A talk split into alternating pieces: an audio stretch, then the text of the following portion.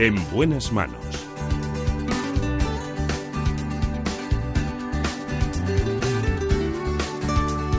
El programa de salud de Onda Cero. Dirige y presenta el doctor Bartolomé Beltrán.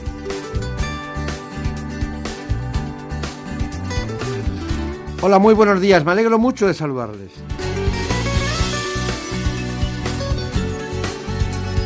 Hoy en la dirección técnica Nacho Arias. En la producción ejecutiva Marta López Llorente. Contamos con los contenidos del programa ¿Qué me pasa, doctor? que se emite este domingo a las 9 de la mañana en la sexta.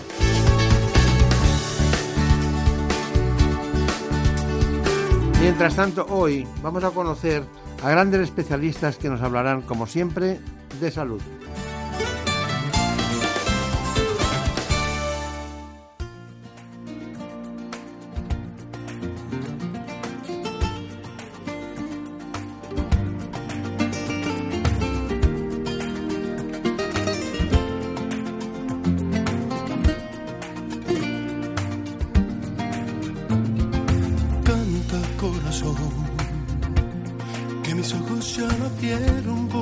Vamos a hablar de aquellas cuestiones más comunes que ocurren cada día en los servicios de atención a los pacientes más próximos al ciudadano, los centros de salud. Vamos a ir a la calle Montesa para hablar con la doctora Milagros González. Pero antes de cualquier otra cosa, les ofrezco a todos ustedes este informe. La atención primaria suele ser la primera parada cuando tenemos cualquier problema de salud. Los conocidos como médicos de familia son capaces de resolver la mayoría de los casos que presentan sus pacientes y de coordinarse con los otros especialistas. Según la época del año, se es más o menos propenso a determinadas enfermedades. Sin embargo, hay patologías que invariablemente permanecen en el top 10 de los motivos de consulta más frecuentes al médico de familia. Y es que aunque la mayoría de la población trata sus resfriados en casa, el catarro común o infección respiratoria aguda sigue siendo una de las causas más habituales de consulta en atención primaria. La bronquitis aguda, con tos fuerte y expectoración, también es frecuente. Dejando aparte las vías respiratorias, otra patología es la cistitis, una inflamación de la vejiga que conlleva molestias al orinar y del aparato urinario a los ojos. La conjuntivitis infecciosa provoca ojos rojos, secreción y mucha molestia, como también provoca dolor la siguiente consulta, heridas o úlceras infectadas. La vaginitis candidiásica también puede ser muy habitual, así como infecciones derivadas de la enfermedad pulmonar obstructiva crónica. Por último, la sinusitis aguda, una infección que puede conllevar mal aliento o pérdida de olfato. Hemos acudido a un lugar donde realmente hay un especialista, la doctora Milagros, concretamente González, que es la que eh, ejecuta cada día un trabajo de ver a muchísimos pacientes, precisamente de atención primaria. Bueno, me gusta la gente que toca la realidad y, yo- y oye toser ¿no? en, la, en la sala de espera. Todos los días. Todos los días. ¿Cuántos pacientes habrá en, en la sala de espera normalmente cuando sale usted la primera vez? Pues en la sala de espera desde las 8 y 25 de la mañana aproximadamente hasta las eh, 12 y media que tengo el último citado, que puede demorarse hasta las 2, pues como 45 pacientes. Estoy seguro que ellos la ven a usted, pero eh, ¿me puedo quedar tranquilo de que usted también les ve a ellos? Por supuesto, y con la misma sonrisa al primero que al último, porque creo que se lo merece cada uno su espacio, su tiempo y el darle importancia a la patología que presente. Claro. ¿Le gusta? Sí, por supuesto. Me gusta. Milagros, está el, el- el centro de salud donde está usted se llama La Montesa. ¿Dónde está La Montesa? Es el Centro de Salud Montesa, es del Servicio Madrileño de Salud y está entre Ortega y Gasset y Padilla, en barrio Salamanca. Buena zona, ¿no? Zona noble. Sí, usted sale a la calle y no, allí, menos alfombras, puede encontrarse cualquier otra cosa. Bueno, la verdad es que llevo muchos años de, de ejercicio, solo llevo 30 años en Montesa y conozco a mis pacientes, por eso digo la, la importancia que tiene el médico de familia y la continuidad en la familia que desde los abuelos a los nietos, pues que pasen por el mismo médico, es importantísimo. Está usted enhorabuena. Es de esos médicos que habría que decir, bueno, a ver, ¿cuántos encontramos de esto? Cogemos un autobús, a ver cuántos podemos meter que lleven 30 años en el mismo sitio y en atención primaria. ¿no? Eh, ¿Cuál es el perfil de sus pacientes? Así se puede, hombres y mujeres. Eh, el perfil es eh, habitualmente más, más mujeres que hombres y sobre todo tengo una población muy mayor. Muy mayor. Muy mayor. De mayores de 65 años tengo casi la mitad del cupo. ¿Y cuántos, cuántos de ellos eh, les tiene que indicar ir al hospital? ¿Qué porcentaje? Porque ¿cuál es el hospital de referencia de la Montesa? El hospital es la Princesa, el hospital de la Princesa. Eh, yo mando en casos extremos. Muy pocos van, van al hospital. Es cuando ya o, o bien considero que tienen que hacer un ingreso hospitalario o que requiere de alguna prueba que, que, no está en el ámbito de la atención primaria y ya necesitan ir al hospital, pero pocas veces. ¿Qué hacemos ante un resfriado o un catarro común? Ante un catarro común, eh, lo primero es tranquilizar al paciente, porque muchas veces viene, tengo gripe, me he vacunado de la gripe y hay que ver eh, lo de catarros que llevo este año. Y hay que saber distinguir, porque no es, distinto un catarro común que es una sintomatología mucho más banal, aunque pueda cruzar con algo de, fiebre eh, o décimas, que sí hacen el que esté uno pues más, más postrado. Pero es muy sencillo, es eh, antitérmicos, eh, analgésicos y, estar en casa en reposo, nada más. Está bien, está bien. si tienen tos, puede ser una tos productiva o improductiva, ¿no? Sí, es una tos que, bueno, de esto que pica la garganta y tiene una tos que cuando ya eh, tiene una tos más productiva, con flema, pues hay que ver esas características de la flema y en el contexto de otras patologías que pueda tener. Pero en un catarro común la tos es un síntoma muy, muy leve. Hay un tipo de, en la relación que daban ahí, en la segunda hablaban de la infección respiratoria aguda. Eh, pacientes eh, con, con, una evolución menor de 15 días que tienen una infección y, de ella hablaba que la principal podía ser la neumonía, ¿no? ¿Se presentan esos casos? A ver, eh, la neumonía es como el prínceps ya de, una infección respiratoria aguda. Antes que una neumonía, que también se pueden ver en neumonías adquiridas en la comunidad, eh, es más antes se pasa por una bronquitis, se ven más bronquitis, reagudizaciones de POC del paciente que tiene enfermedad pulmonar obstructiva crónica y tiene esos episodios de reagudización con infección respiratoria. Es lo que más se suele ver. Pero neumonías no vemos tantas. Qué curioso. La estaba oyendo y estaba pensando que a veces se ven muchos pacientes, pero no se precisa tanto verbalmente como lo está haciendo usted, ¿no? Eh, se, estudia cosas, se los estudia, ¿no? Sí. a ver, eh, por eso estamos los médicos de atención primaria. Tenemos que saber de todo eh, en causas muy frecuentes, como son las infecciones respiratorias, pues eh, hay una, clasificación, por decirlo de alguna manera, en la cual, según la sintomatología que presente, la patología de base que presente, pues eh, no es, por ejemplo, dar antibióticos a todo el mundo. Ahora que estamos en la época en que los antibióticos pues hay que darlos cuando se precisan. Entonces, no todas las bronquitis son iguales, puede haber un componente con mucha afectación a otros niveles de, insuficiencia respiratoria, dificultad respiratoria. Tiene que ver si el paciente fuma, si no fuma. Como he dicho antes, si tiene una EPOC, si es un asmático. Es que cambia totalmente. Claro, claro, No, es, no, no se presentan eh, bueno, a veces lo digo muchas veces, como dice el libro, ¿no? Se presentan como el paciente las vive y como las desarrolla, Exactamente. Pero el neumococo eh, sigue siendo el más importante de, los gérmenes. Por supuesto que sí, porque cuando ya el cuadro es un cuadro mm, con una sintomatología que presenta fiebre, que presenta esa dificultad respiratoria y que en la auscultación se sospecha una neumonía, eh, se manda a hacer una radiografía de urgencia para ver si se confirma el diagnóstico y también se empieza a tratar y ahí hay que tratar con un antibiótico y un antibiótico que ya no es sencillo, es de amplio espectro porque puede haber otra serie de, infecciones asociadas y según el paciente pues evitar un ingreso hospitalario. Para eso estamos ahí de puerta de entrada y de resolución antes de que pueda llegar a, otros niveles hospitalarios.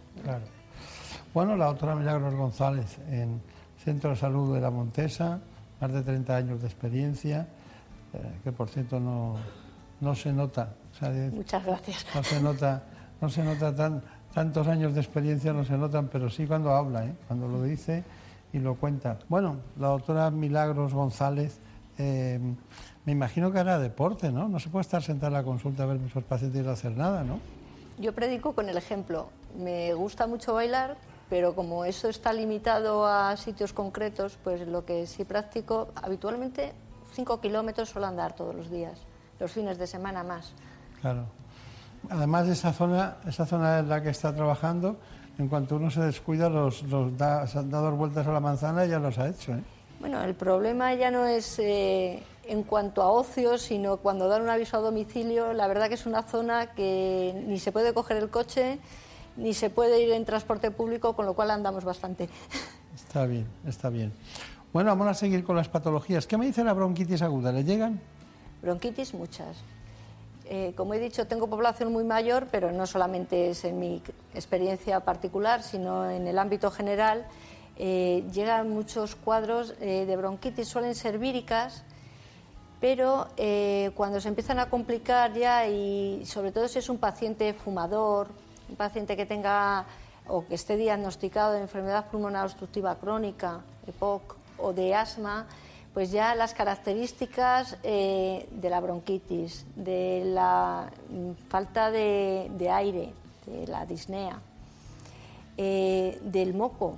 Muchas veces hay que preguntar al paciente que si la expectoración, esa expectoración ha aumentado, si tiene una coloración especial, ya cuando el moco se empieza a teñir o bien de un tono eh, marrón o verde, entonces ya hay que dar un antibiótico. Claro, claro es lógico. ¿Y qué me dice de la contaminación? Porque da la impresión de que no pasa nada y siempre es un poco alérgico, ¿no? Porque hay un 22%, uno de cada cuatro lo es, está contaminado, es fumador, ha tenido hace poco un, problema de el que sea de, de tipo respiratorio y al final acaba haciendo una bronquitis aguda, ¿eh? Todo influye, todos son factores que nos llevan a que el paciente tenga que venir al médico por esa bronquitis.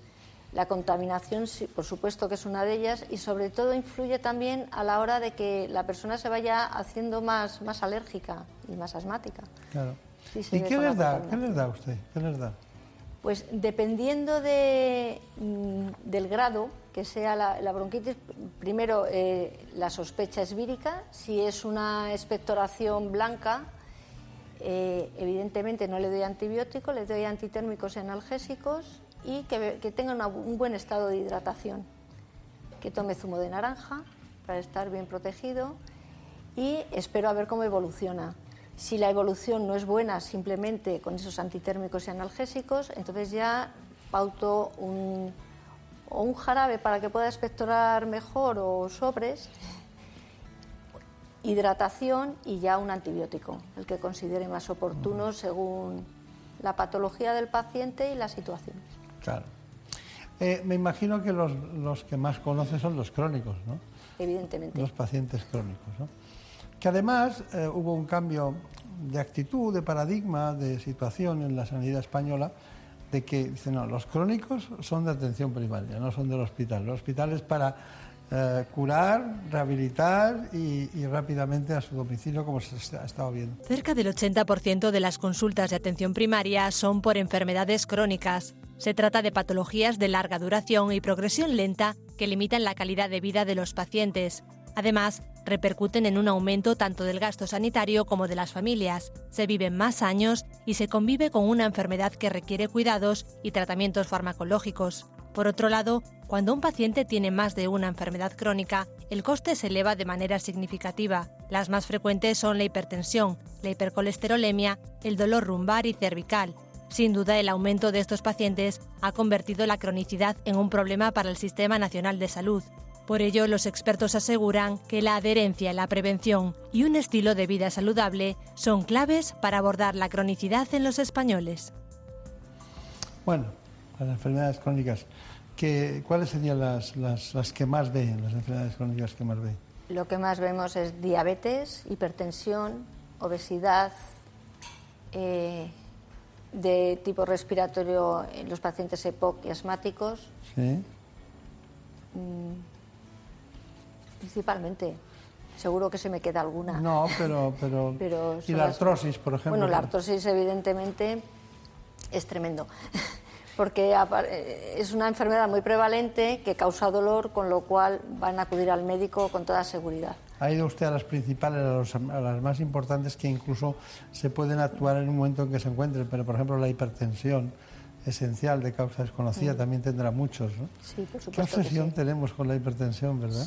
Bueno, es que es un factor de riesgo cardiovascular muy importante y el tenerla controlado, como eh, hemos visto, la adherencia al tratamiento es fundamental Mm. y las medidas de prevención también. Claro. Luego me imagino que esas sí, las dermatológicas crónicas, ustedes eh, les, les indicarán el dermatólogo en muchas ocasiones viéndolas, ¿no? O se las Cuando quedan. son, cuando son procesos dermatológicos crónicos, eh, casi siempre los vemos en atención primaria. Una psoriasis que ya está diagnosticada, pues evidentemente el tratamiento lo llevamos desde atención primaria. Le voy a decir el nombre de una patología de las que quedan, de las diez primeras, y usted me dice algo que le parezca importante para que todos lo recuerden. Cistitis. La cistitis, en cuanto se tenga la más mínima sintomatología, es bueno acudir al médico para poder realizar un COMBUR, que es un test que se realiza en el momento, y poderle poner tratamiento adecuado y a tiempo. O sea, que no se guíen por su instinto, ni esto me va bien, ni lo que ha hecho. beber mucha agua y el tener el tratamiento adecuado, porque si no esa cistitis puede progresar y complicarse con una pielonefritis, que ya estamos hablando de, de otra enfermedad mucho más grave. También puede haber cistitis de la luna de miel en estas edades, ¿eh? Todavía. Sí, bueno, ya lo creo. Sí, sí, no, los, los mayores eh, son un colectivo mm, que no hay que tener, no hay que dejarlos aparte. No. Aparte las, las infecciones de orina son mucho más frecuentes porque eh, en la mujer con la menopausia la atrofia vulvovaginal y la atrofia de la propia uretra hacen que estas eh, infecciones sean más repetitivas, con lo cual también hay que tener Claro. en cuenta la prevención y el tratamiento adecuado y- y temprano. Otra, otra infección, las conjuntivitis infecciosas. Las conjuntivitis te van a venir, o sea, porque produce tal molestia de no poder abrir los ojos, la legaña, el sentirse verdaderamente molestos y esas acuden de urgencia. Vamos, de urgencia o sin cita, como lo queramos ver, pero vienen al médico de atención primaria, somos a los primeros que... Y lo solucionan muchas. Sí, por, con colirio y con una asepsia adecuada, por supuesto que sí. Está bien. ¿Y qué hace con las, eh, con las vaginitis candidiásicas? Que a veces llega una mujer que tiene escozor, picor y tal, y, y- Con esas se pone el tratamiento, digamos, empírico. Eh, Piensas que es una candidiasis, evidentemente, y pones tratamiento pues para que esta sintomatología remita lo antes posible. Si el- la evolución es mala, pues entonces ya se hacen otro tipo de pruebas y se valoran otro tipo de tratamientos, pero se pone tratamiento para que esos síntomas cedan. Una de las cuestiones que se ha puesto en los últimos tiempos eh, de moda por las necesidades de tener las camas libres ha sido la atención a domicilio. A medida que una persona envejece, sus capacidades físicas y mentales se van limitando. Enfermedades como el Parkinson, la artrosis o la sordera suelen aparecer en la tercera edad y condicionan la vida diaria. Por eso a veces es necesario que el médico o el enfermero se desplacen a domicilio en aquellos casos en los que los pacientes no puedan acudir al centro de salud porque tengan su movilidad reducida. Además, no solo se atiende al paciente, también se responden las demandas de la familia para formarles en aquellos cuidados domiciliarios que requiere el enfermo. Normalmente el perfil de estos pacientes son personas de más de 65 años, pluripatológicos con alguna enfermedad crónica. Gracias a la asistencia médica a domicilio, los centros de salud disminuyen el número de consultas y a su vez los mayores pueden obtener un seguimiento de sus afecciones en su propio hogar. Bien, muy bien, atención a domicilio. Bueno, eh, hay, una, hay una sociedad española, Sociedad Española de Enfermedades del Aparato Respiratorio, la SEPAR, ¿no? y, y también cirugía torácica, estaban juntas. Y usted pertenece a ellas, además de estar en las en En Semergen, por que- supuesto. que es, es la atención primaria.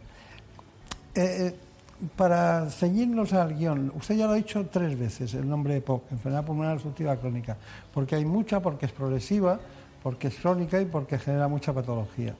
Y además parece como si no pudiéramos hacer nada, ¿no? ¿Qué podemos hacer? Pues principalmente, eh, siempre que se oiga hablar de EPOC, y, y, sería conveniente que toda la población supiera lo que es la EPOC, porque la principal causa y que se puede prevenir es el tabaco.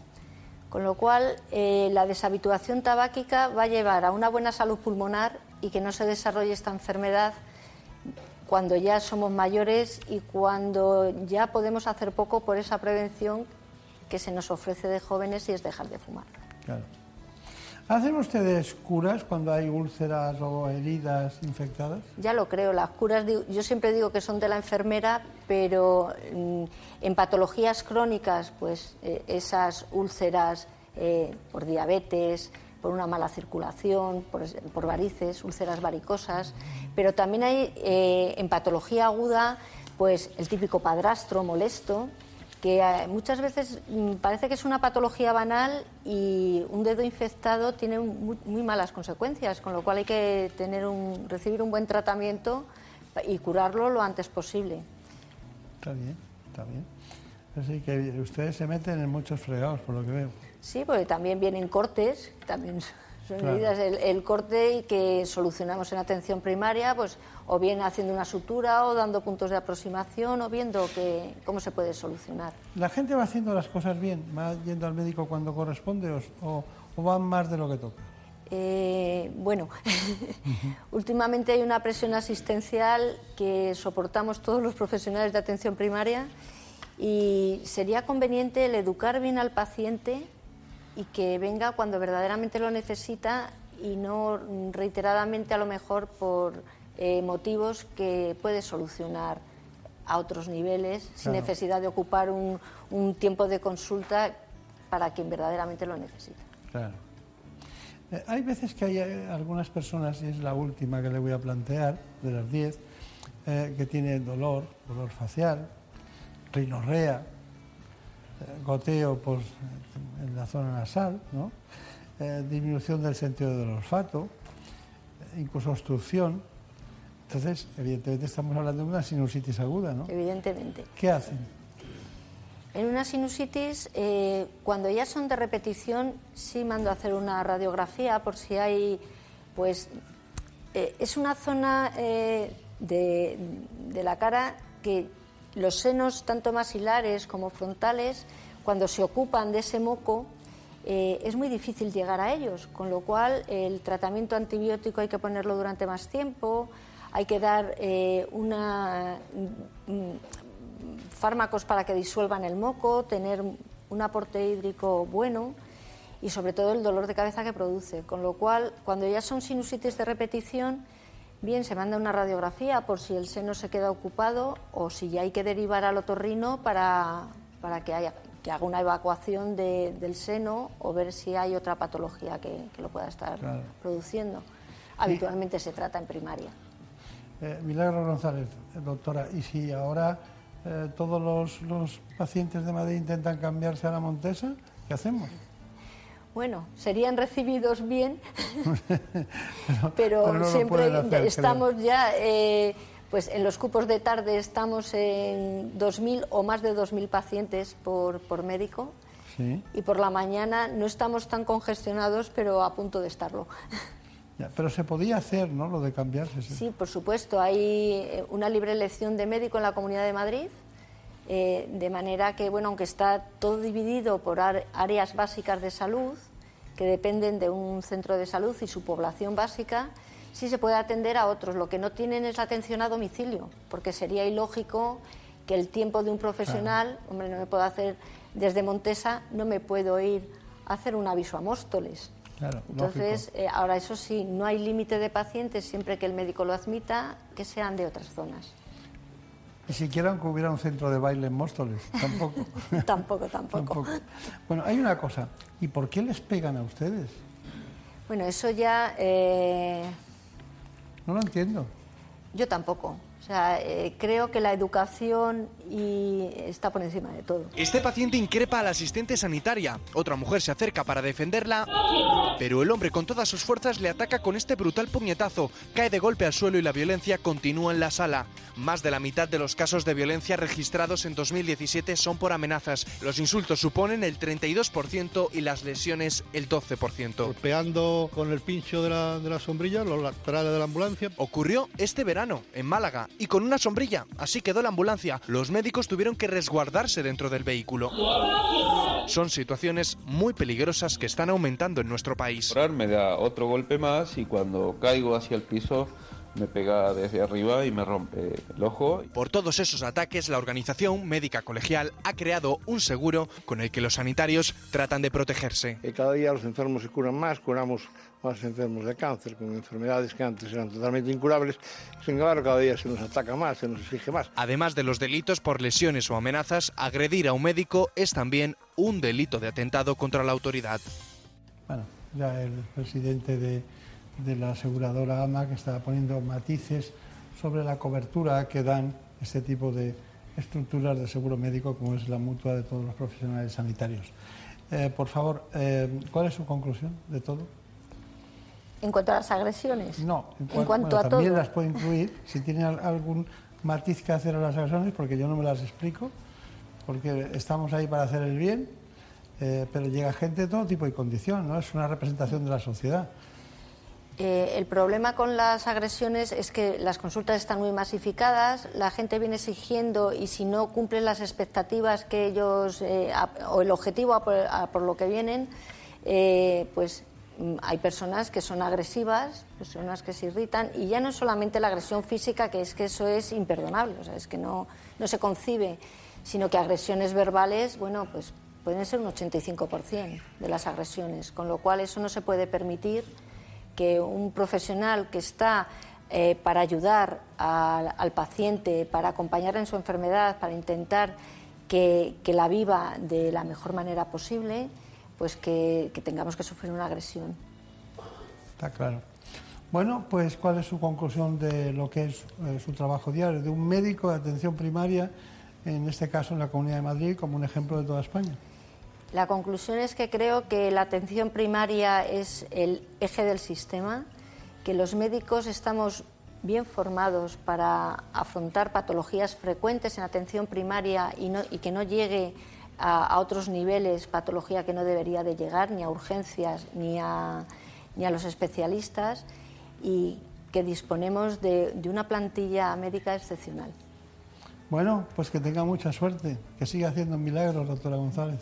Espero que sí. La doctora Milagros González, un gran especialista que además de hacer ejercicio físico, da ejemplo, baila y está feliz después de 30 años. Dale que te pego viendo pacientes. Mucha suerte, que le vaya muy bien. Muchas gracias.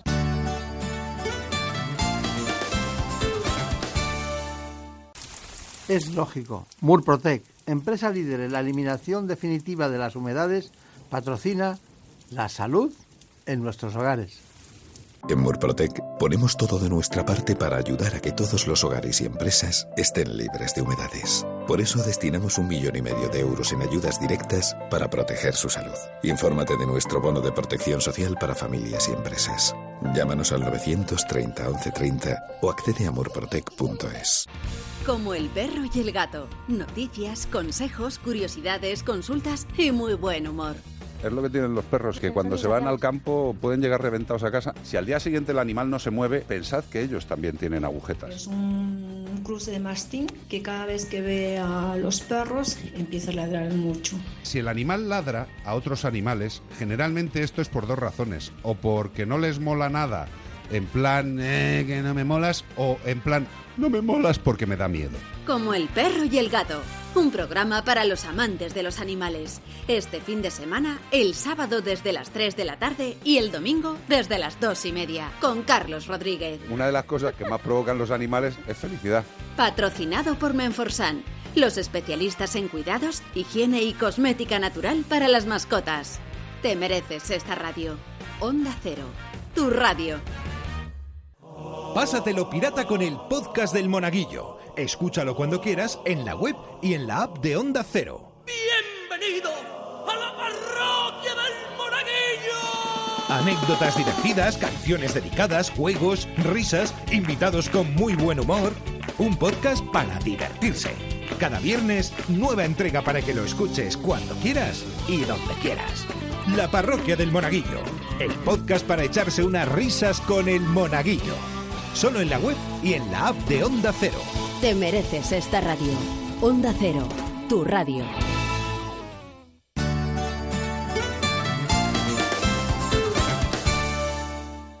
I remember you. You're the one who made my dreams come true.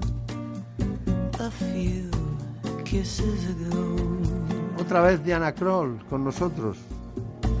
Como siempre, nos acompaña suavemente en un mundo apasionante, el de la comida saludable. Lo vamos a hacer a instancias de un libro del doctor José Zamorano, que es jefe del Servicio de Cardiología del Hospital Ramón y Cajal de Madrid.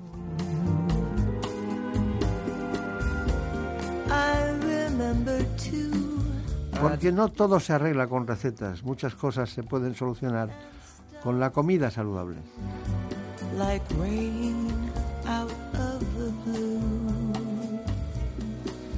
Ya saben que tenemos la costumbre siempre de iniciar cada espacio, cada trozo de especialidad que tratamos, con un informe.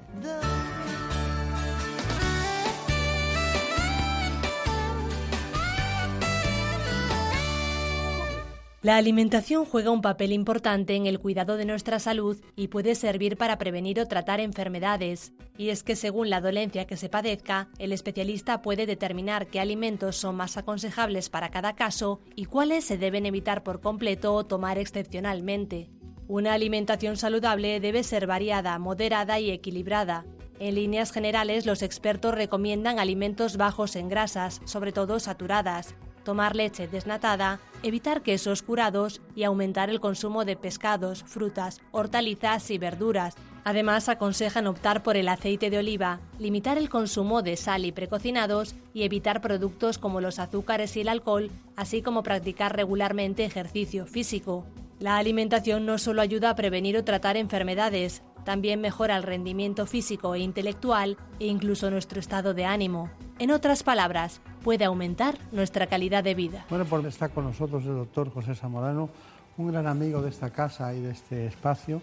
Y es que no lo dudamos ni un segundo, ni siquiera el equipo. Llegó este libro a nuestras manos y, bueno, esperábamos que trataría todos aquellos asuntos que él ha hecho siempre, que es la cardiología más ortodoxa, ¿no? Y también la más vanguardista.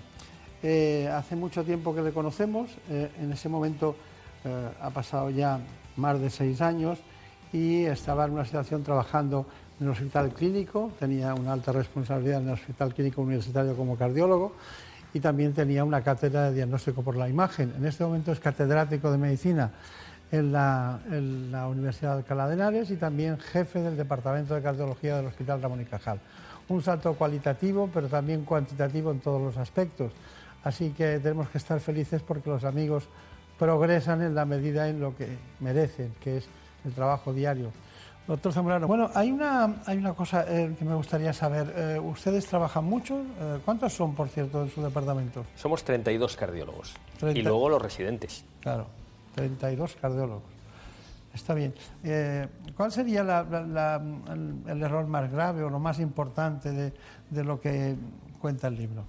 El libro lo que trata es coger una serie de enfermedades muy frecuentes en la sociedad, que no tienen por qué ser las más graves. No es un libro de cardiología, es un libro que puede hablar de la diabetes, del estreñimiento o simplemente de una mujer embarazada. Entonces, los super especialistas o personas que están muy, muy con mucho conocimiento de esta condición, ¿qué ha hecho? Pues dice, ¿qué tiene que comer este paciente si tiene esta enfermedad?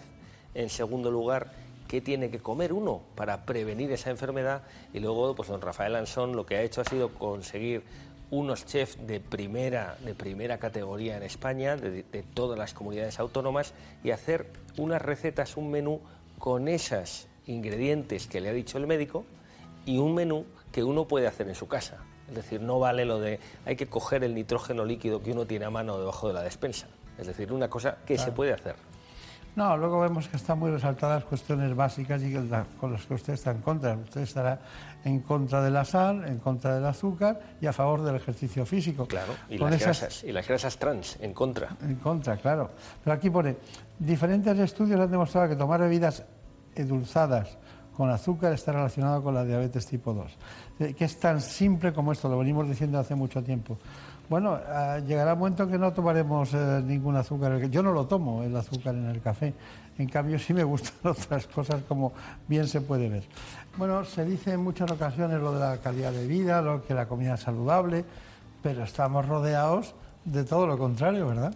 Totalmente. Yo creo que es muy importante que uno adecue su vida, su alimentación, su ejercicio, su trabajo para que tenga calidad de vida y salud. Claro. Bueno, me dicen, aparte de que leí en algún sitio en la lista de Harvard de los médicos más importantes del mundo, había tres españoles.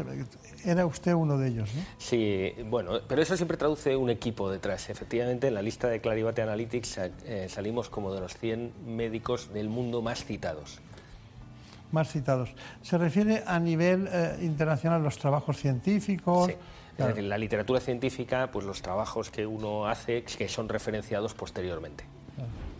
¿Y cuando duerme? Bueno, pues eso, la verdad es que tengo una vida muy organizada y sobre todo una familia formidable que siempre está ahí detrás apoyando.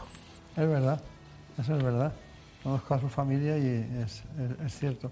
Ahora disfrutan con usted de lo que hace. Desde luego. Eso es lo, que, es lo más importante.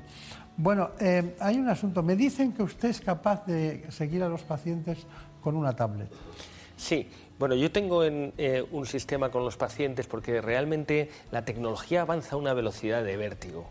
Y una de las cosas que podemos tener ahora es que el paciente pues, puede tener un parche pegado al cuerpo, por ejemplo, y esto lo estamos desarrollando con un proyecto europeo, pero lo tengo también en otros pacientes. Ellos hacen su vida normal y yo en una tablet puedo tenerlos absolutamente controlados. No solo su electro, sino su frecuencia, su temperatura, su tensión, su saturación de oxígeno, si tiene insuficiencia cardíaca o no. Y el paciente hace su vida normal, pero yo le tengo controlado y él puede interactuar conmigo. Me ha pasado esto, doctor, que me preocupa porque hoy he tenido este síntoma. O sea, yo creo que todo esto nos va a cambiar la vida y el paciente no va a venir al hospital, va a venir para hacer una intervención o algo muy agudo, pero le controlaremos desde fuera.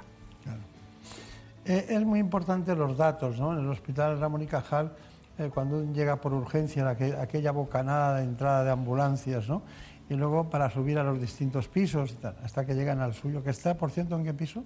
El bueno, es que cardiología está en la menos 4, en la menos 2, en la menos 1, en la 0, en la 2, en la 3 y en la 4. Porque Porque- tienen gente de cada área, ¿no? Bueno, tenemos también seis biólogos dentro del, del departamento que no están en los cardiólogos. Hacemos investigación básica. Tenemos un modelo porcino del infarto, el doctor Carlos Zaragoza, que lleva a, a- o sea, somos un departamento y estos vienen a nuestras sesiones clínicas. O sea, tratamos de avanzar en la cardiología muy en serio.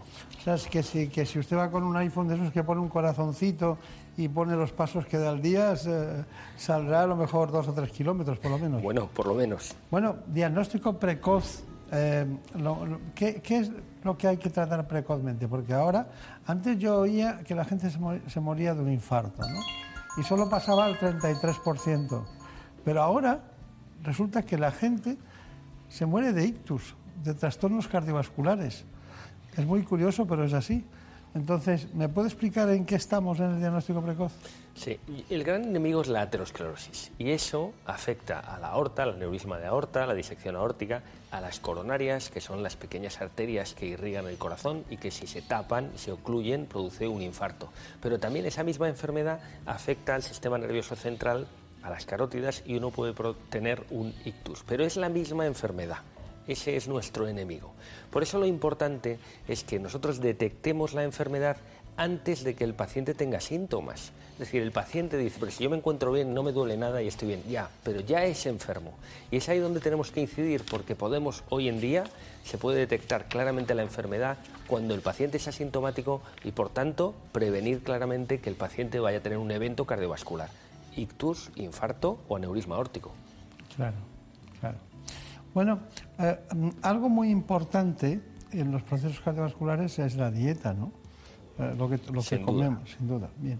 Eh, luego hay muchas cosas indirectamente que influyen porque tomamos muchos medicamentos, que unos pues, provocan esa tendencia que baje el metabolismo, o que generen hipotiroidismo. Otros son medicamentos que con clara tendencia a dormir más y eh, engordan. Bueno, son muchas cosas las que nos influyen. El estado de ánimo, la ansiedad. Pero usted que ha tenido el valor de enfrentarse a tantos, a tantos especialistas que puedan construir este libro, hemos querido hacerles un pequeño homenaje y hemos ido uno por uno para que nos cuenten cómo influye la dieta en sus especialidades. Estamos hablando del doctor Manzano, del doctor Albillos, de Luis Ley, de Claudio, de Claudio Gandarias, que son grandes especialistas. Por cierto, tiene que darle recuerdos al doctor Gandarias de mi parte. ¿eh? Sin duda. Que hace mucho que no le veo. Yo esta mañana. Lógico. bueno, pues vamos allá.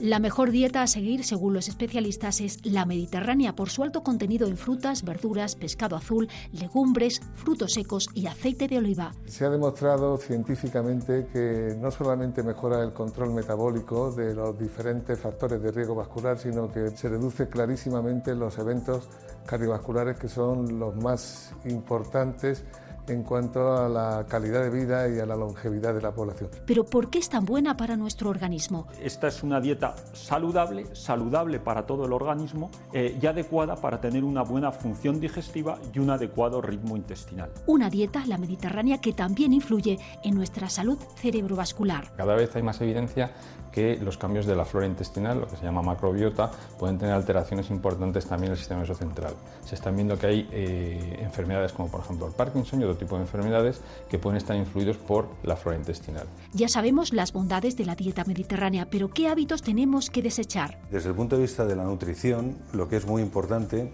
es disminuir las grasas saturadas, las carnes rojas, y aumentar el consumo de frutas, verduras y alimentos ricos en omega 3. Un estilo de vida que debemos instaurar en nuestro día a día y no solo en momentos puntuales cuando carecemos de buena salud. Hay un dato fundamental ahora y es que eh, de repente a la semana de estar en la UBI un paciente que ha sufrido un infarto, gente que conocemos próxima y tal, le dan de alta y se va a casa. Entonces, sé que esto es una clase magistral que duraría dos horas, porque, claro, tenemos tres arterias, ¿no? Eh, dice, no, es que es apical el infarto, no, no tiene importancia, o tiene importancia, pero no la que debería tener. Pero mm, em, es, es permeable, la fracción de eyección es buena, Luego dicen ustedes la, troponina. La troponina se ha estabilizado. Cuénteme esas cosas de un infarto, así en brevemente. Vamos a ver. El corazón es una máquina perfecta que bombea 100.000 veces al día 7.000 litros de sangre. Y todo esto lo hace porque tiene como una pinza de hielo que lo abraza por fuera, que son las tres cañerías fundamentales que le llevan la comida al corazón, que son las tres coronarias. Si yo cierro una de las coronarias porque se obstruye por la grasa, por el colesterol, por aterosclerosis, la parte del corazón que come de esa cañería se muere y eso es un infarto. Por tanto, ¿qué es lo que tengo que hacer? Y aplica al cerebro, es lo mismo el ictus. Y por eso lo que hay que hacer es inmediatamente volver a esa arteria que está tapada, abrirla y que le vuelva a llevar nutriente, oxígeno a esa parte del corazón. Cuanto más rápido lo hago, más pequeño es el infarto. Cuanto más rápido abro la arteria en un ictus, que también se abre ahora con el código ictus, más recupero al paciente. El paciente puede entrar con un infarto que sea muy grande inicialmente porque la arteria se ha tapado muy arriba, no es lo mismo cortar la arteria abajo que arriba, y la abro inmediatamente y ese infarto pasa a ser pequeño. Cuando yo era residente, le dejábamos ir al baño al paciente con un infarto al quinto día. Nosotros en Ramón y Cajal, nuestra estancia media es 3,6 días, la media, y hay muchos pacientes que por debajo del tercer día se han ido de alta y de la coronaria, o sea, de la UBI de corazón, en el año 2018 el 55%, el doctor Jiménez Mena, el doctor San Martín, la doctora Camino, les dieron el alta a casa, no pasaron por la planta. Y eso solo es por la rapidez de abrir la arteria. Claro, claro. Eh, ustedes, ustedes, cuando le, hablo de la troponina, eh, ¿qué quiere decir eso de la troponina? La troponina es cuando hay destrucción del músculo, de nuevo, se me ha cerrado la arteria, se muere una parte del músculo y suelta troponina a la sangre. Yo la puedo detectar, porque hago un análisis de sangre al paciente. ¿Cuándo se empezó a detectar la troponina? Bueno, esto hace relat- relativamente poco, porque antes hablábamos siempre de la CPK. Sí. Es decir, cuando yo estudiaba la carrera, yo acabé en el año 88, cuando yo estudiaba la carrera no se hablaba de la troponina. Cuando yo hice la residencia en el Hospital Clínico de San Carlos no se hablaba de la troponina, se hablaba de la CPK. La diferencia es que es más sensible. Entonces se rompe músculo, se muere músculo, suelta la troponina a la sangre y yo la puedo ver. Obviamente, cuanto más se ha muerto, cuanto más músculo se ha destruido, más alta. Es un factor bioquímico que valoramos que antes no teníamos. ¿no? Efectivamente. Bueno, pero ¿y la topografía? Es decir, no es lo mismo obstruir una arteria principal Claro. que coja mucho territorio que no una arteria pequeña. Claro, no es lo mismo. Hacen coraliografías para eso, ¿no? Claro, nosotros hacemos el cateterismo para esto. No es lo mismo quitar el agua al del ático que cortar el canal de Isabel II en Madrid. No tiene nada que ver. Pues esto es lo mismo. No tiene nada que ver que yo tape, que se tape por la enfermedad una arteria distal al final, que es el del ático, que se tape el tronco de la coronaria al salir, que es el canal de Isabel II. Claro, claro, claro. claro. Sí, se me quedaba alguna cosa más de estas que ustedes eh, valoran mucho. Eh, la fracción de eyección, es decir, el corazón cuando, cuando late cada vez eh, emite una, una cantidad de sangre al torrente circulatorio, ¿no? Exacto. Al canal de Isabel II. Bueno, si emite menos de 40 estamos jodidos, ¿no? Sí, la fracción de eyección es simplemente un porcentaje que nosotros calculamos entre lo que llena el corazón y lo que expulsa el corazón. Claro, si el corazón funciona fenomenal, pues sale una fracción de eyección alta. Por encima del 50% decimos que es normal. Si está por debajo del 50, está deprimida y muy deprimida si está por debajo del 30. Entonces eso lo podemos calcular, pero no es un número estático, porque ahí está el cardiólogo, el médico que le trata Claro. y entonces mejora o empeora. Y tampoco se puede tratar, que es lo que hacen ustedes, con- dándole mucha potencia al músculo cardíaco cuando el músculo cardíaco está ya bastante agotado, no tienen que ir con mucho cuidado, ¿no? Totalmente, totalmente. De todas formas, no hay que tratar fracción de eyección, hay que tratar enfermos. Claro, claro, claro. Usted ha escrito en el libro, en su capítulo, eh, que dice evitar la cocina rápida o precocinada, los alimentos en conserva, la sal, los encurtidos y los pescados secos es muy malo para el infarto. Bueno, hay que tratar de restringir la sal, hay que tratar de tener cuidado con las grasas trans. Hay algunas ciudades del mundo que las han prohibido ya, que las han prohibido en, en los establecimientos. Y yo creo que eh, no hay que olvidar también el ejercicio. Por supuesto, ahí no hemos hablado, pero se da por hecho que no se puede fumar. Luego hay una cosa que yo leyendo el libro en su totalidad me he dado cuenta que en todas las especialidades al final hace- hacen recomendaciones muy parecidas. Es decir, hay que comer sano porque es lo que somos. Está claro, está claro. Bueno, eh, está usted en el centro neurálgico de, de España, ¿no?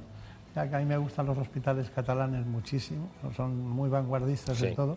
Hemos aprendido mucho de ellos eh, en todos los sentidos. Me molesta eh, con estas cosas que pasan de distinto tipo que no. El valor del conocimiento catalán es brutal en todos los sentidos y el talento. Pero aquí en Madrid eh, tenemos el Gregorio Marañón, el clínico donde usted ha estado, el Hospital La Paz y el, y el Puerta Hospital la Puerta Hierro. También incluso podríamos añadir la Princesa en ese sentido, pero no, no es tan grande. ¿no? Y luego pasó esa transición de que quiero ser de esta manera o quiero ser de otra, que le dejó un poco más paralizado, aunque ahora nosotros tenemos grandes especialistas del Hospital de la Princesa, que vienen aquí al espacio. ¿Qué, qué hace un chico como usted en un hospital como ese? Es que es una cosa inmensa porque son, son muy importantes esos otros hospitales. Sí, bueno, yo la verdad es que estoy encantado de estar en el Hospital Ramón y Cajal, pero sobre todo yo creo que es verdad que tenemos en Madrid una sanidad pública y privada también, que tiene unos hospitales, unos buques insignias de la sanidad española y que es un lujo y que es un lujo real. Bueno, no solo es que tengamos buques insignias y que se ofrece a la población una sanidad puntera, es que además son buques insignias a nivel mundial. Decir, yo creo que un hospital como el Ramón y Cajal ha sido de los mejores hospitales en cardiología que ha sido nombrado en la Sociedad Europea de Cardiología. Yo creo que tenemos que estar orgullosos de nuestra sanidad y tenemos que sacar pecho de nuestra sanidad y como pacientes o como posibles pacientes tener la tranquilidad de que vamos a ser tratados de una forma excelente. ¿Sigue el doctor López Endón en La Paz? Sí, José Luis está en La Paz. El doctor Macaya El doctor en- Macaya en el Hospital Clínico, el doctor Fernández Avilés en el eh, Gregorio Marañón y el doctor Pulpón está en el Puerta Hierro. O sea que, Habrá un recambio. tela marinera. Ha repetido usted tres veces cuando, ya, cuando yo era residente y cuando yo era estudiante. Ya verá como dentro de 40 años no dirá eso. bueno, es un placer. Me ha gustado mucho que viniera. Mucha suerte con el libro. Es una manera de introducirnos en la cardiología por el vía de lo que hacemos cada día, que es comer. Sin Muchas duda. gracias, mucha suerte y hasta pronto. Encantado.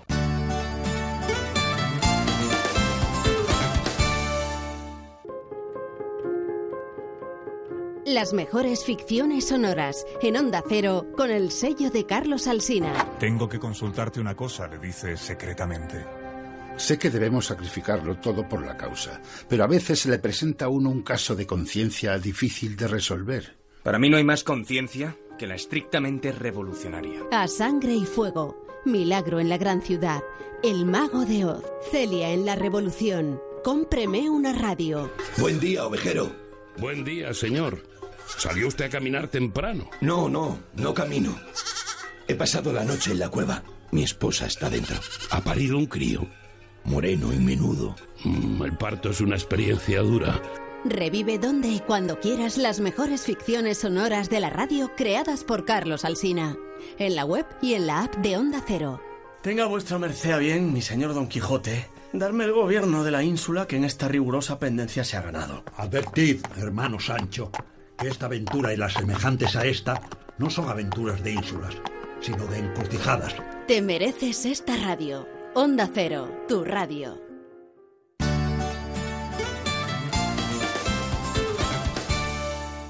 Tú sigues siendo la prueba de que hay victorias que se pagan con dolor, que en el amor y en la guerra todo vale.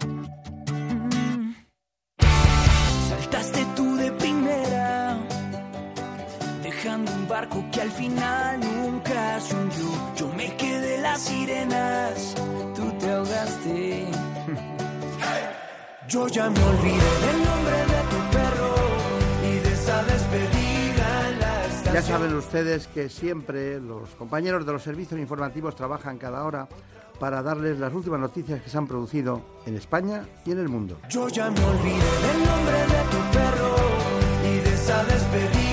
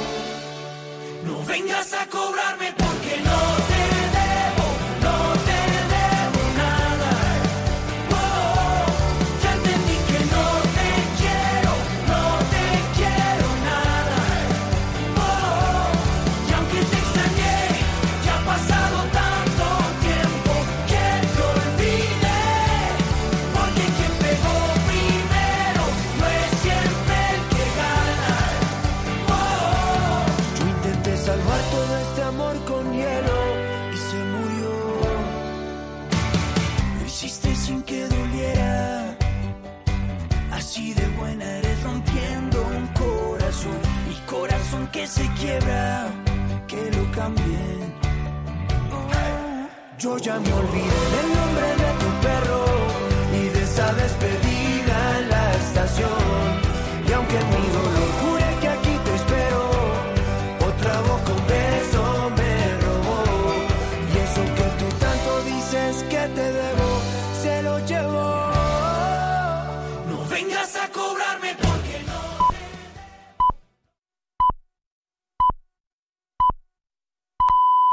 Son las 5 de la mañana, las 4 en la comunidad canaria.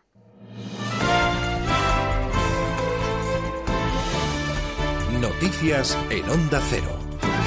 Buenos días. Estados Unidos es el país más golpeado por la pandemia. Suma dos millones y medio de contagiados, más de 125.000 fallecidos y hoy ha vuelto a registrar más de 43.000 nuevos casos de infectados. Malas noticias para la administración americana. La Casa Blanca también es noticia a esta hora porque niega que el presidente Donald Trump conociera los informes en los que se detalla que Rusia ofreció dinero a los talibanes a cambio de matar a miembros de la coalición internacional que combate en Afganistán. Corresponsal en Estados Unidos, Agustín Alcalá. La Casa Blanca negó ayer que el presidente Donald Trump y el vicepresidente Mike Pence hayan sido informados de que una unidad de inteligencia de Rusia ofreció el pasado año recompensas a militantes talibanes para que mataran a soldados estadounidenses y europeos en Afganistán. El diario The New York Times informó en exclusiva que los servicios secretos norteamericanos saben desde hace meses que los rusos habían ofrecido dinero a los talibanes para matar a los militares norteamericanos durante las negociaciones que mantenía la administración Trump con los rebeldes afganos. Se desconoce si alguna de las muertes de los 20 soldados estadounidenses en Afganistán durante el año 2019 está relacionada con estas recompensas. La negativa de la Casa Blanca a que el comandante en jefe tuviera conocimiento de estos pagos no evitó las críticas de Joe Biden contra el presidente, al que pidió explicaciones por su cercanía con Vladimir Putin durante sus cuatro años de gobierno. En el Congreso, líderes demócratas y republicanos solicitaron a Trump que, de confirmarse las noticias de estas recompensas, haga pagar seriamente a Rusia por sus acciones que han podido costar la vida a personal norteamericano en Afganistán.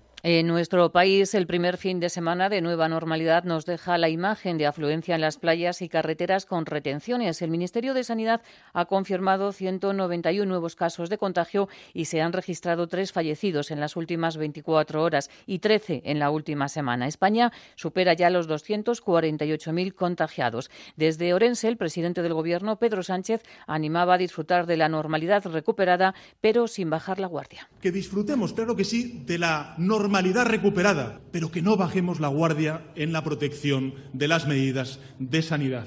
Podemos ser o muro o transmisor del virus. Seamos muro, no bajemos la guardia.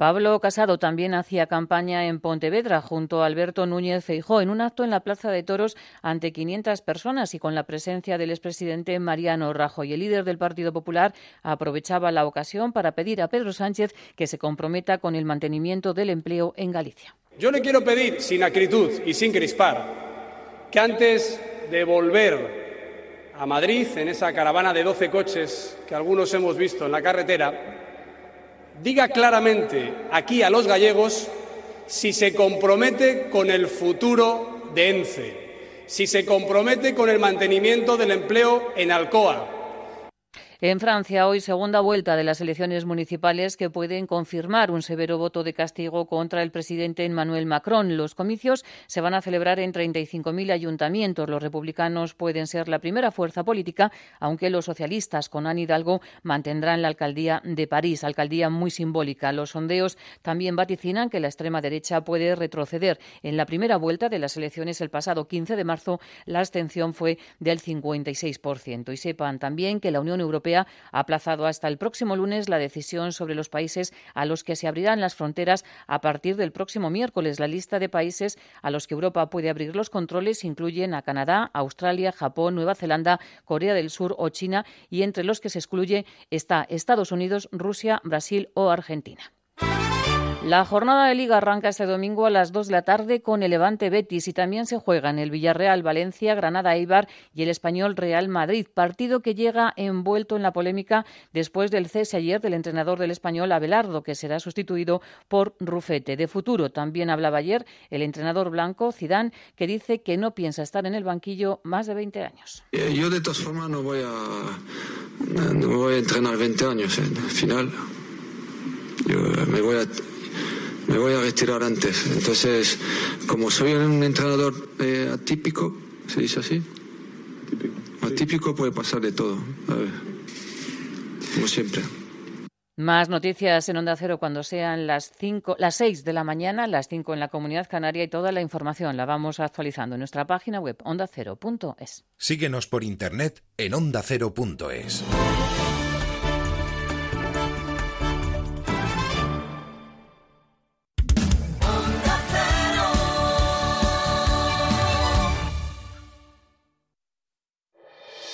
Este domingo sigue la liga en Radio Estadio.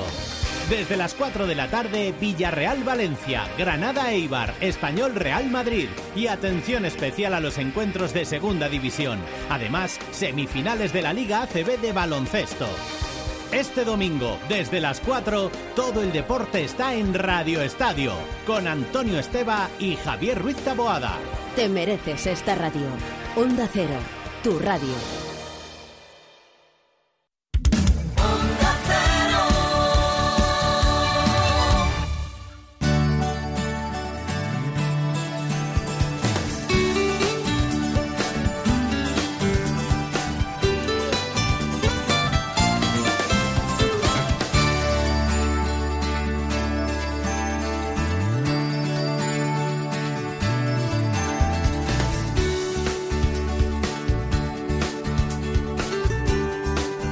En buenas manos.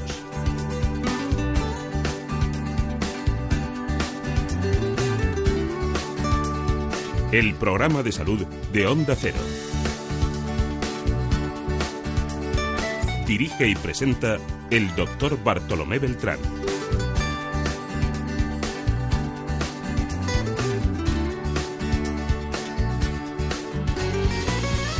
Seguimos adelante en la segunda parte del programa en la que vamos a hablar de cuestiones en relación con la neurología. Lo haremos con dos mujeres. Dos mujeres que trabajan para la Clínica Universidad de Navarra. Por una, hablaremos del Parkinson, la doctora María Cruz Rodríguez Oroz. Y con otra, con la doctora Margarita Sánchez del Río, lo haremos del dolor de cabeza.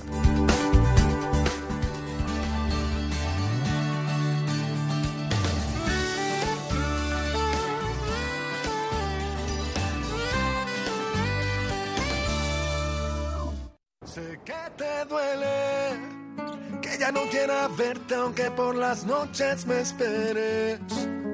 Que ya eres una más y en el mundo hay tantas mujeres. Sé que te duele, ay cómo te duele. Que te quedaste sola y que no soy el que te quiere. Que no puedes mentirme porque ya sé bien quién eres. ¿Cómo te duele? Pero a veces no es así. En muchas ocasiones no nos duele, pero tenemos temblores. Algunas, algunas personas solucionan este problema con un gran avance. El IFU. Una nueva tecnología que contiene ultrasonidos de alta intensidad y logran eliminar precisamente esos temblores.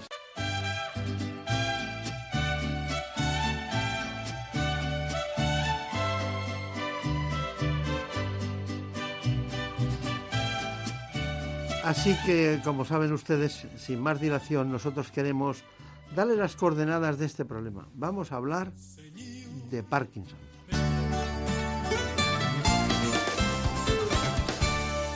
La enfermedad de Parkinson es un trastorno neurodegenerativo e invalidante que afecta a la parte del sistema nervioso central, responsable del movimiento y del equilibrio. Se caracteriza por la degeneración de las células que fabrican la dopamina, una sustancia que se encarga de controlar el movimiento. En nuestro país afecta a unas 160.000 personas. Según los expertos, uno de cada cinco pacientes son menores de 50 años. Cada año se diagnostican unos 10.000 nuevos casos, aunque cerca de 30.000 personas aún están sin diagnosticar.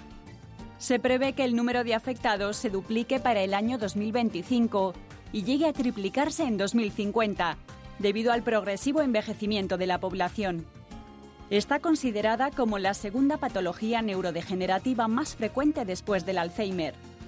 El diagnóstico se basa en la presencia de al menos dos de estos cuatro síntomas, lentitud de movimientos, rigidez muscular, pérdida de equilibrio y temblor.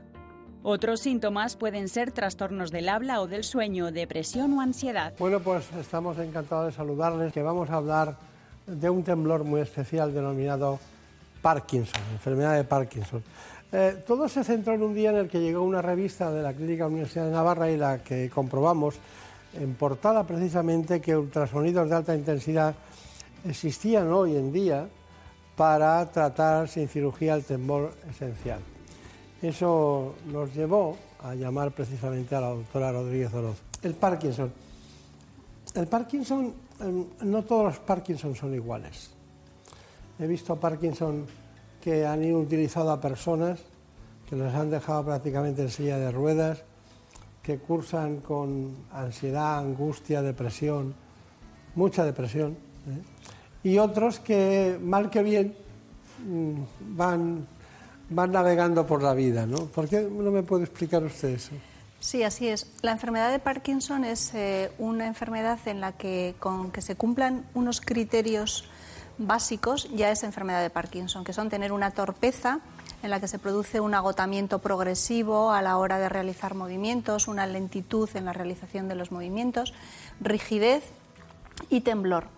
Pero con tener torpeza y temblor o torpeza y rigidez ya existe el diagnóstico de enfermedad de Parkinson cuando se deben a una degeneración dopaminérgica en la sustancia negra, no por otras razones. Por lo tanto, dicho eso, lo que hay que tener siempre es una torpeza con unas características concretas de la enfermedad de Parkinson. Y después se puede tener temblor o no. Entonces, esto da lugar a que las manifestaciones y las formas en las que predomina la enfermedad de Parkinson en unos pacientes sean o muy tremóricas, con mucho temblor o con menos temblor. Existen distintos endofenotipos que se llaman así.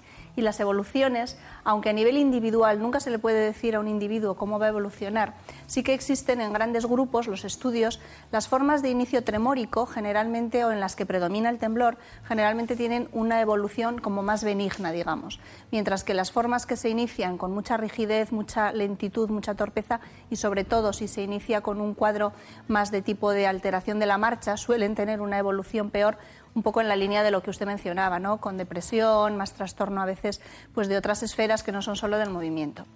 ¿Por qué ocurre? No lo sabemos. No lo sabemos. Bueno, pero sí sabemos muchas cosas, ¿no? Del Parkinson sabemos muchas. cosas. vamos a ponerlo al revés. Eh, hay muchos tics y muchos temblores. Muchos que no son Parkinson. Entonces, usted, uno de sus trabajos consistirá, puede ser Parkinson, llegarán y acaban teniendo un tic o tiene un temblor. Eh, eh, cuando distinguen el diagnóstico que utilizan ustedes los neurólogos, es curioso, pero menos mal de, las últimas tecnologías de la imagen, pero estaban un poco, era la exploración más frecuente, eh, la, más exhaustiva, la más minuciosa, para poder saber qué, qué tenían delante. ¿no? ¿Cómo distingue cualquier temblor del que es Parkinson? ¿Por lo que me acaba de decir? No. La distinción de un temblor que se corresponde con una enfermedad de Parkinson o un temblor que probablemente no es una enfermedad de Parkinson, el temblor en sí mismo es porque el temblor esencial es un temblor que habitualmente no ocurre en reposo.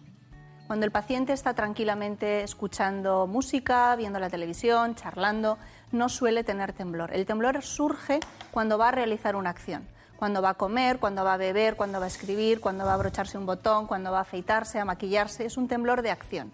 Y es un temblor, por tanto, que desde ese punto de vista es más invalidante con mucha frecuencia que el temblor de la enfermedad de Parkinson.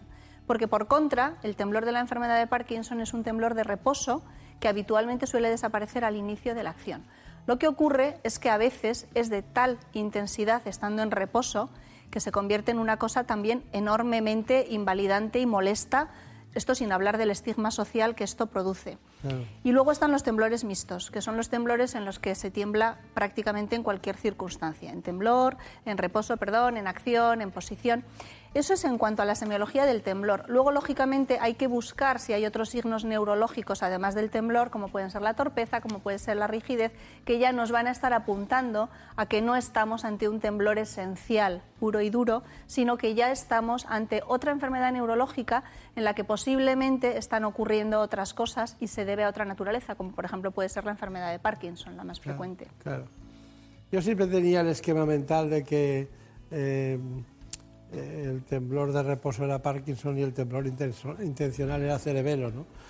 El temblor intencional del cerebelo no es el temblor esencial. El temblor esencial es un temblor postural y es un temblor que existe en la acción. El temblor cerebeloso es un temblor un poquito diferente, que es un temblor cinético, efectivamente, pero que tiene algunas connotaciones. Una patología de cerebelo da temblor, pero el temblor esencial no se debe a una patología de cerebelo estructural que la podamos ver, aunque los últimos estudios nos están apuntando a que posiblemente sí que haya algunas alteraciones celulares cerebelosas que hacen que el circuito que va de cerebelo a tálamo, etcétera, empiece a funcionar mal y que por eso en el tálamo, que es en donde se realiza el HIFU, empiecen unas neuronas a oscilar de una manera que no es correcta. O sea que posiblemente puede venir del cerebelo, vienen las últimas eh, investigaciones por esa línea, siendo que no hay una lesión en el cerebelo, como la que posiblemente usted se acuerda que estudió en la carrera del temblor cerebeloso por lesiones, que es un temblor eh, muy, muy cinético en el que no se puede hacer prácticamente nada.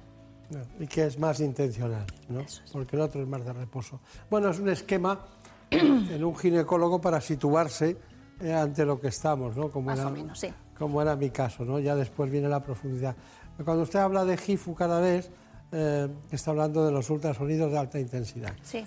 Por eso habla de HIFU. Hablo de HIFU, que es, o HIFU, la, eh, el acrónimo dicho en inglés de los ultrasonidos de alta intensidad. Bueno, es como le llamamos habitualmente nosotros, por eso, Claro. sin darme cuenta, lo digo. Bueno, ¿hay alguna sustancia que intervenga en el Parkinson? Sí. En la enfermedad de Parkinson lo que ocurre es que hay una pérdida de un neurotransmisor, perdón, que es la dopamina. Las neuronas que degeneran en la enfermedad de Parkinson son fábricas de dopamina. De manera que si van poco a poco perdiéndose estas neuronas vamos a tener menos dopamina. Y la dopamina es un regulador de movimiento, es un regulador de emociones, es un regulador del estado anímico, es un regulador del sistema de recompensa y las manifestaciones motoras, que son las que habitualmente primero eh, nos damos cuenta y son las que más manifiestamente nos llevan al médico, se deben a este déficit de dopamina. No podemos controlar el movimiento como previamente. Última pregunta para situarnos en el problema, luego iremos por, par- por partes. ¿no?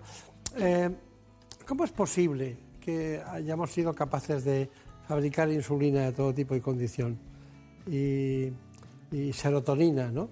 y, y seamos capaces de los eh, neurotransmisores intentar regularlos? ¿Qué pasa con la dopamina que no acaba de, de ser perfecta, en el sentido de, de que viene de fuera, claro, viene de fuera cuando la tomas, pero no acaba de solucionar este problema? La dopamina, eh, que no la podemos dar como tal, porque la dopamina no atraviesa la barrera hematoencefálica y no llega al cerebro, damos un precursor de dopamina, que es la levodopa, de manera que la levodopa sí atraviesa la barrera y dentro del cerebro, en las neuronas eh, que tienen una maquinaria concreta, que son capaces de transformar la levodopa en dopamina, se transforma en dopamina.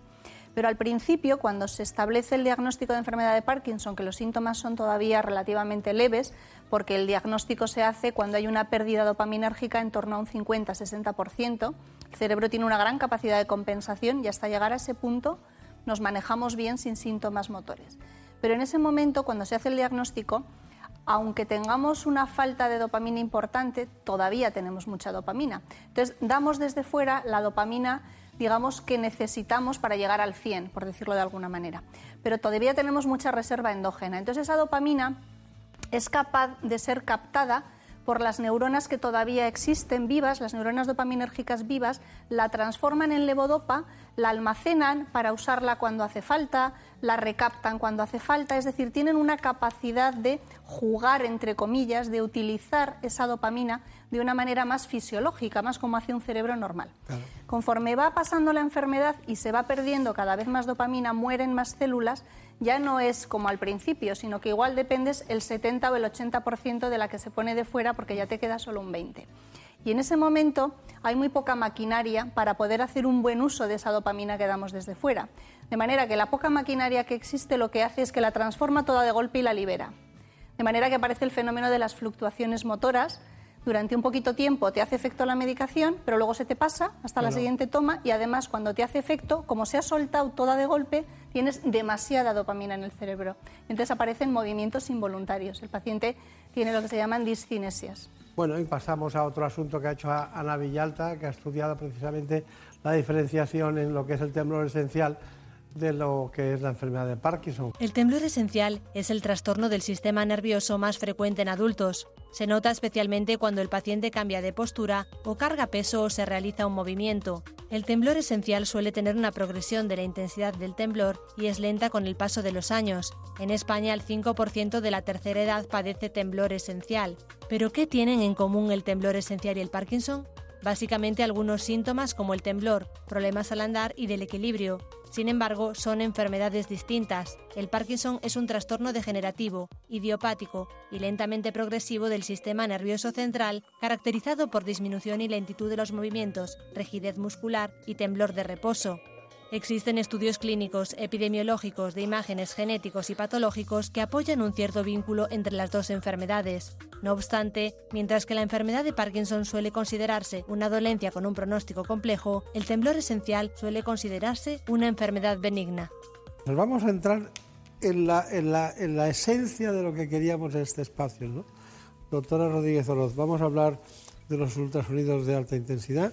Les voy a poner un, un reportaje y después usted me comenta las indicaciones, contraindicaciones y cómo lo ve. Pues ustedes tienen un gran especialista en, en neurocirugía, el doctor Guridi, que está como director de ese departamento, que también tienen cosas que decir en este aspecto. ¿no? Pero vamos, vamos a ver el, el- el caso de, de- de esta nueva tecnología, que es una tecnología, porque a mí me gusta decir las cosas como son.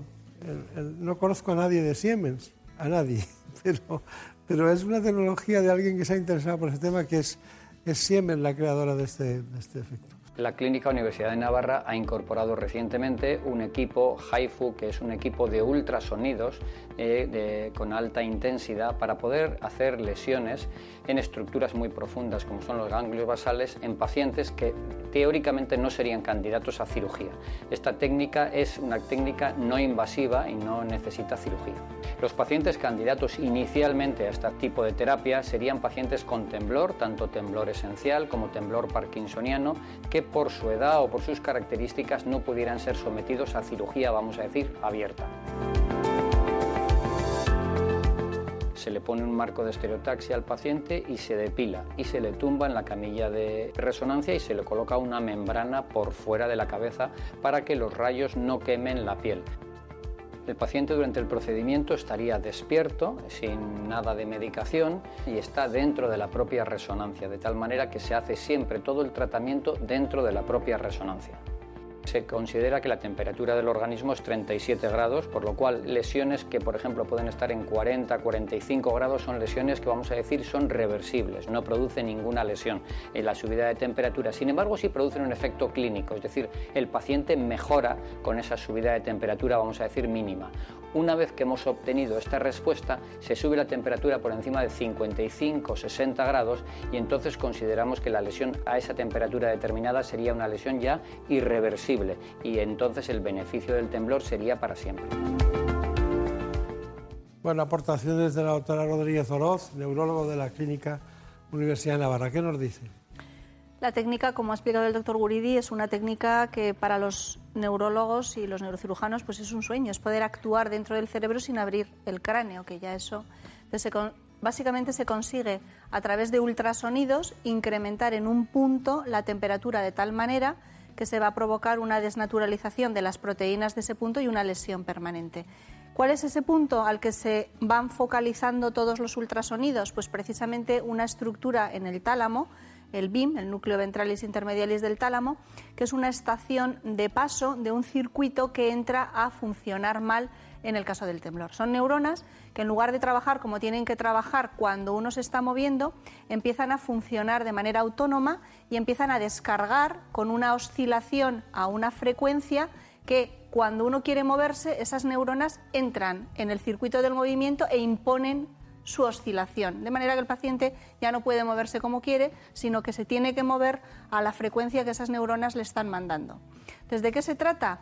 De destruir esas neuronas con calor para que dejen de entrometerse en el circuito motor y permitan la realización de un movimiento voluntario de verdad, sin un elemento exógeno que lo perturbe. Me río porque podía aplicarse al ser humano en muchas, Bueno. para que no se entrometan en muchas cosas, pero todavía no es necesario, ¿no? Esto es una Bueno, ya enfermedad. veremos. Pero es interesante, es muy interesante. Es muy interesante, porque además esto abre puerta también a otras... Y simple, ¿verdad? Que- Es muy simple, al mismo tiempo de que, claro, la tecnología es altísimamente compleja, pero esto abre puertas también pues, para otras indicaciones que vendrán detrás, como es lógico, porque esto es una herramienta que luego se aplicará a otras cosas sin duda. Vamos a dar un paso más en el ámbito de la cirugía. Lo hacemos con el doctor Jorge Guridi, ¿eh? Y porque también el Parkinson tiene indicación terapéutica desde el punto de vista quirúrgico. La cirugía de Parkinson es una intervención que se realiza en pacientes que tienen esta enfermedad, a los que el tratamiento farmacológico no logra controlar los síntomas y a personas a las que el Parkinson incapacita de manera significativa. La cirugía del Parkinson en, en nuestro centro tiene como dos, eh, dos partes distintas, dos intervenciones distintas. La primera de ellas sería la colocación de dos electrodos en los núcleos subtalámicos, que es una eh, estructura anatómica que está hiperactiva en la enfermedad de Parkinson. Y posteriormente, en una segunda, en una segunda intervención quirúrgica, se coloca una batería con unos cables de extensión para dar la corriente continua a, a los núcleos subtalámicos, a la, a la diana quirúrgica. Para que la operación sea exitosa, es importante la selección del candidato, una buena colocación del electrodo en el cerebro y lograr una buena estimulación y medicación.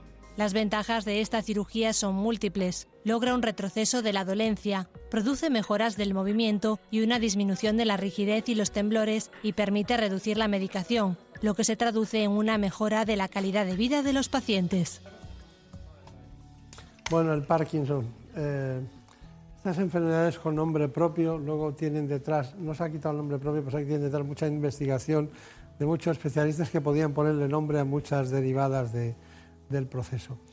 Nos queda la conclusión, doctora Rodríguez Oroz. Eh, no le voy a decir vaya con cuidado, no le voy a decir eso, pero no se olvide de las cosas fundamentales si puede ser, ¿eh? porque a veces es la televisión, un especialista en neurología, cuando está con paciente nunca se olvida de nada, pero está... aquello tenía que haberlo dicho. Pues con tranquilidad, ¿qué quiere contarnos? Quiero contar que la gente que padece temblor y que el temblor le afecta en su calidad de vida, independientemente de si es un temblor esencial o es un temblor de Parkinson, y no consigue suficiente satisfacción con las medidas farmacológicas para tener una calidad de vida adecuada, tenemos a día de hoy un tratamiento sin abrir el cráneo, un tratamiento no invasivo, altamente eficaz para resolver el temblor.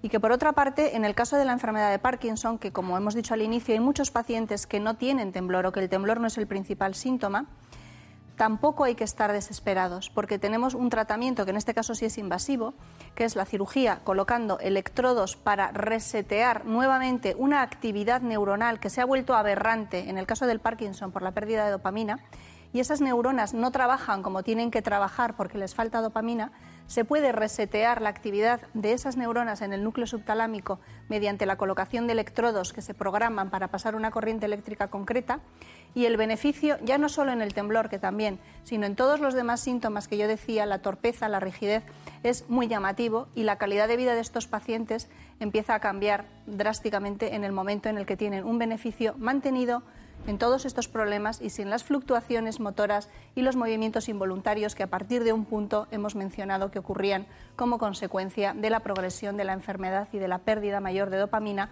y por tanto la no satisfactoria respuesta al tratamiento con levodopa. Muchas cosas por hacer y no se queden si tienen dudas de si pueden mejorar con la duda porque seguramente puede haber una solución, no para todos, pero sí para muchos de los pacientes que pueden estar sufriendo estas eh, circunstancias. Ah, claro. Bueno, pues ha sido un placer, no la conocía. Igualmente. Personalmente, pero... Muchas gracias por la invitación. Sí, ha estado estupendo. Fíjese, hace más de 200 años que Parkinson, que era paleontólogo y médico, eh, descubrió o dio los indicios teóricos de esta patología y seguimos prácticamente no igual, hemos mejorado muchas cosas, pero estamos todavía trabajando en ello. Pero estamos más cerca. Yo creo que sí. Sí, hombre, sí. Bueno, Muchas gracias, sobre todo Pamplona y Madrid. Eso sí que está más cerca. Bueno, esperemos que todavía más. Tenemos ahí pendiente un tren. Muchas gracias. Gracias a usted. Bueno, ya veo que no le interesaba seguir hablando de política. bueno, ya saben ustedes que siempre intentamos traerles la vanguardia de los últimos avances en el ámbito de la curación de los procesos. En este caso, ya saben, Parkinson, temblor esencial, una nueva solución, ultrasonidos de alta intensidad ya saben, unos grandes especialistas se están dedicando en este momento a averiguar, porque ahora habrá que ver cuáles son las soluciones en cada caso y cuándo está más precisamente indicado. Muchas gracias y hasta pronto.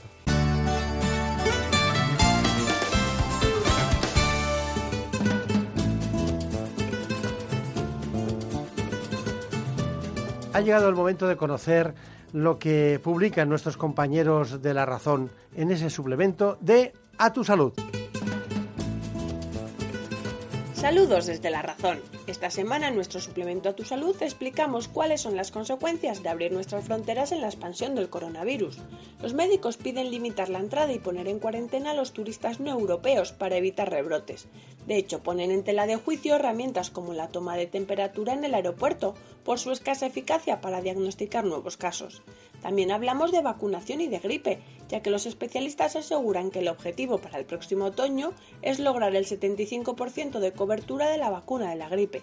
Al elevar el porcentaje de población inmunizada de este virus, se busca minimizar su coexistencia con el COVID-19 durante el invierno.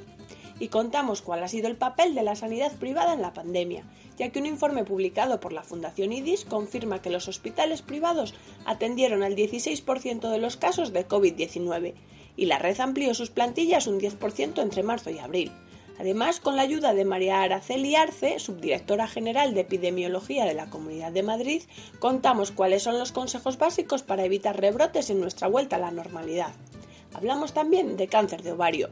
Lo hacemos con el doctor Andrés Poveda, quien asegura que por primera vez en 20 años se ha mejorado la supervivencia frente a este tipo de tumor. Y también recordamos que los expertos aconsejan someterse a un test cardiológico a partir de los 45 años, sobre todo después del largo confinamiento y antes de volver a hacer actividad física. Y miramos la enfermedad de la degeneración macular asociada a la edad desde los ojos de una paciente. Se trata de primitiva, quien después de convivir durante más de tres décadas con la enfermedad nos asegura que no hay que temer a la degeneración macular si se diagnostica pronto y en nuestra contra entrevistamos a Yedet Sánchez, la actriz que encarna la Veneno en la nueva serie de A3 Media quien nos asegura que la sociedad sigue viendo a las personas trans como aliens. Pero estos son solo algunos de los contenidos. Encontrarán más información en las páginas del suplemento a tu salud y durante toda la semana en nuestra web www.larazón.es barra salud. Sin más, que pasen una feliz semana.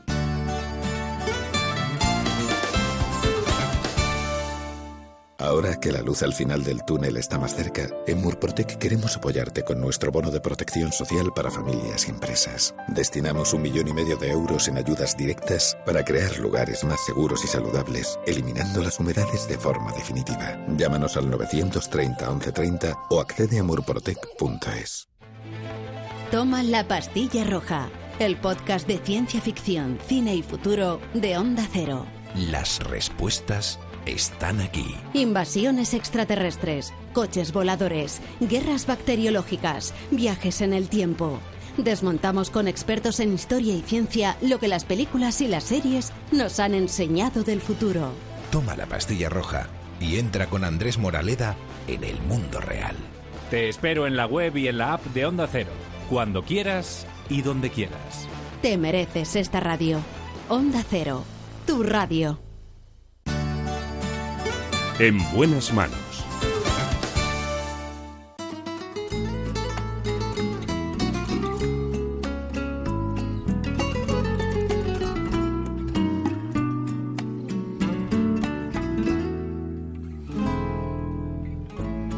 Quisiera pedirle a Dios Por esta doctora, curiosamente, se llama como mi abuela, Margarita. La doctora Margarita Sánchez del Río, estaré una gran neuróloga que trabaja en Pamplona, en la Clínica Universidad de Navarra. Vamos a hablar con ella de migraña, el tipo de dolor de cabeza más común. Antes de cualquier otra cosa, les propongo este informe.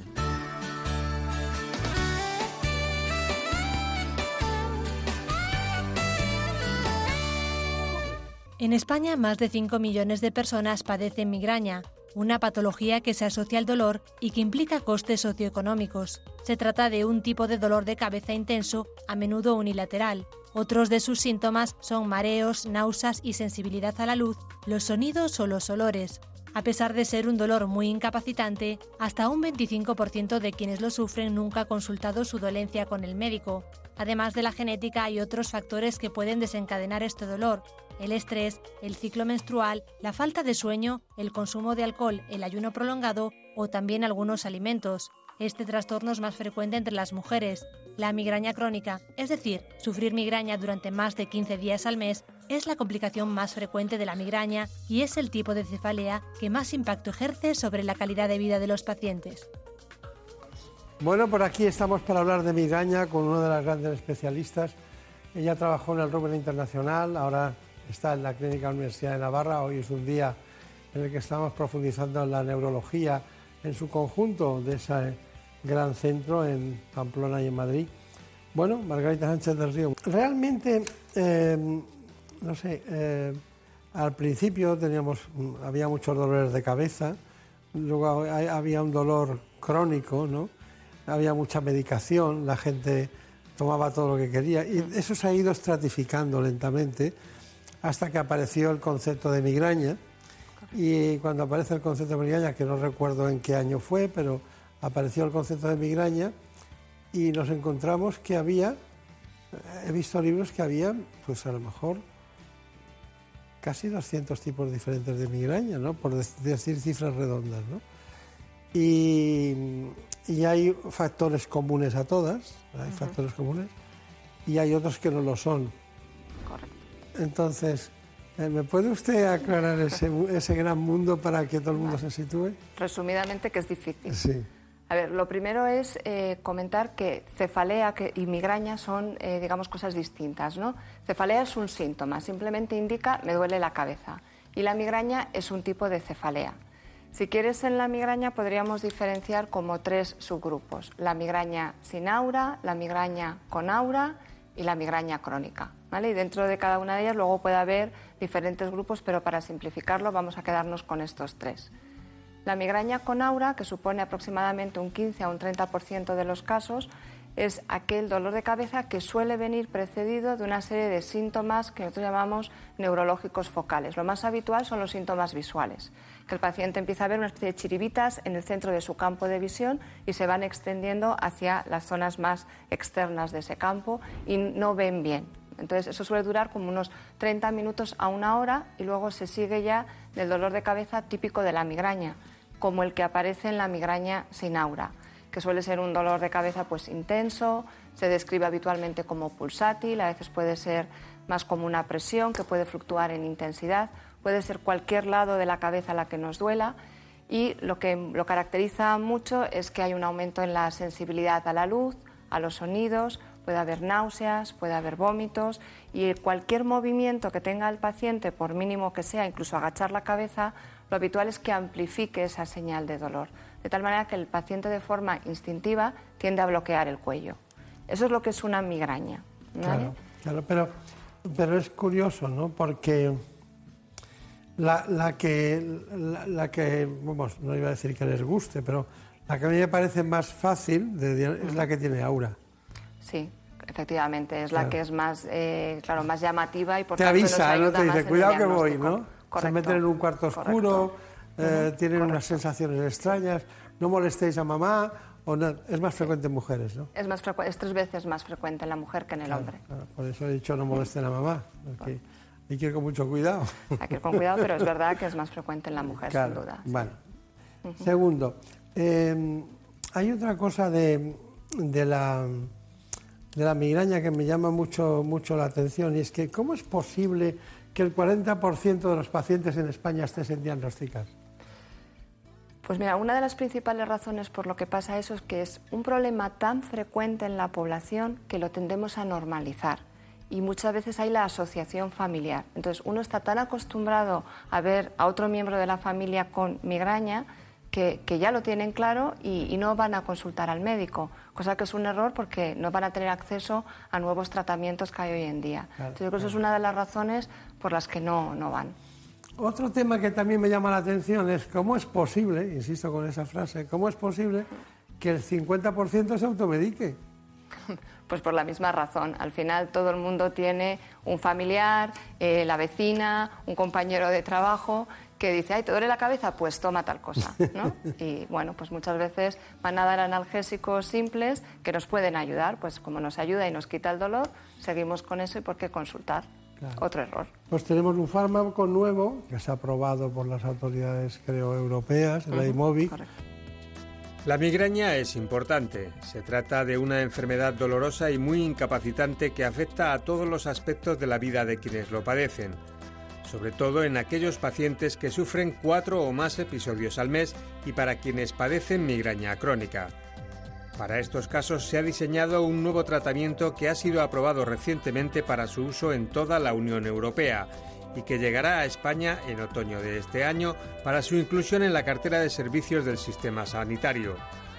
Se llama Imovig y es el primero de una nueva clase de medicamentos biológicos específicos que actúa bloqueando la acción de una proteína que aumenta durante los ataques del dolor. Concretamente, este fármaco bloquea el receptor del péptido relacionado con el gen de la calcitonina, que desempeña un papel fundamental en el desarrollo de la migraña. Una sola aplicación al mes mediante una inyección subcutánea autoadministrada permite al paciente reducir a la mitad los episodios. En los ensayos en los que han participado más de 3.000 personas, entre el 40 y el 45% de los pacientes notaron una reducción del 75% de migrañas. Apenas tenían episodios y eran de baja intensidad. En la actualidad no existe cura para esta enfermedad, solo tratamiento para aliviar los síntomas, que acostumbran a tener efectos secundarios.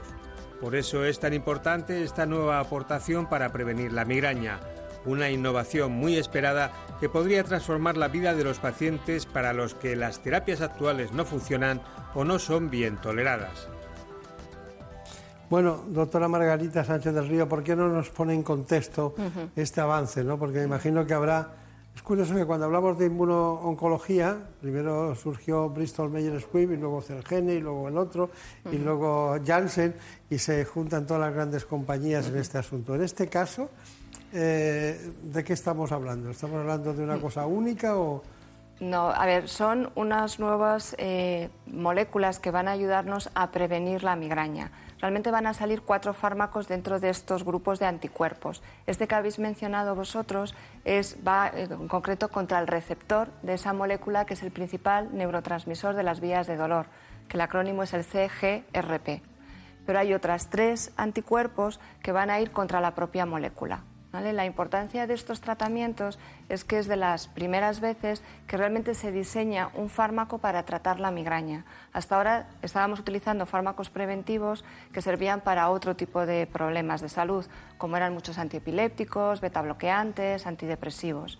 Son fármacos que salieron primero al mercado con una indicación, como puede ser la depresión o la epilepsia, y que luego con el paso del tiempo y con ayuda de ensayos clínicos se ve que funciona también para controlar el dolor pero son, tienen varias otras acciones. Estos fármacos están diseñados para bloquear esta molécula que, como he dicho antes, es el principal neurotransmisor de las vías de dolor. Eso es el lenguaje de especialistas, ya, es biológico. Es un biológico, aunque sea un anticuerpo, tengo que decir que no modifica para nada el sistema inmune, ¿vale? que es una de las preguntas que a veces surge. Entonces, ¿esto va a hacer que yo esté inmunodeprimido? ¿Voy a tener más infecciones? No, porque la acción es muy específica para bloquear esta sustancia o su receptor. Claro, es, un, es un medicamento diana, diríamos, de, alguna manera. Eso sería ideal, ¿no? Que todo fuera así, ¿no? y que fuese esta la única molécula involucrada en el dolor sería lo ideal. Participa en lo mucho. social pasa mucho, ¿eh? que no encuentras la persona adecuada, que no sé qué. En medicina es... Como todo. Que como todo. sea exacto, ¿no?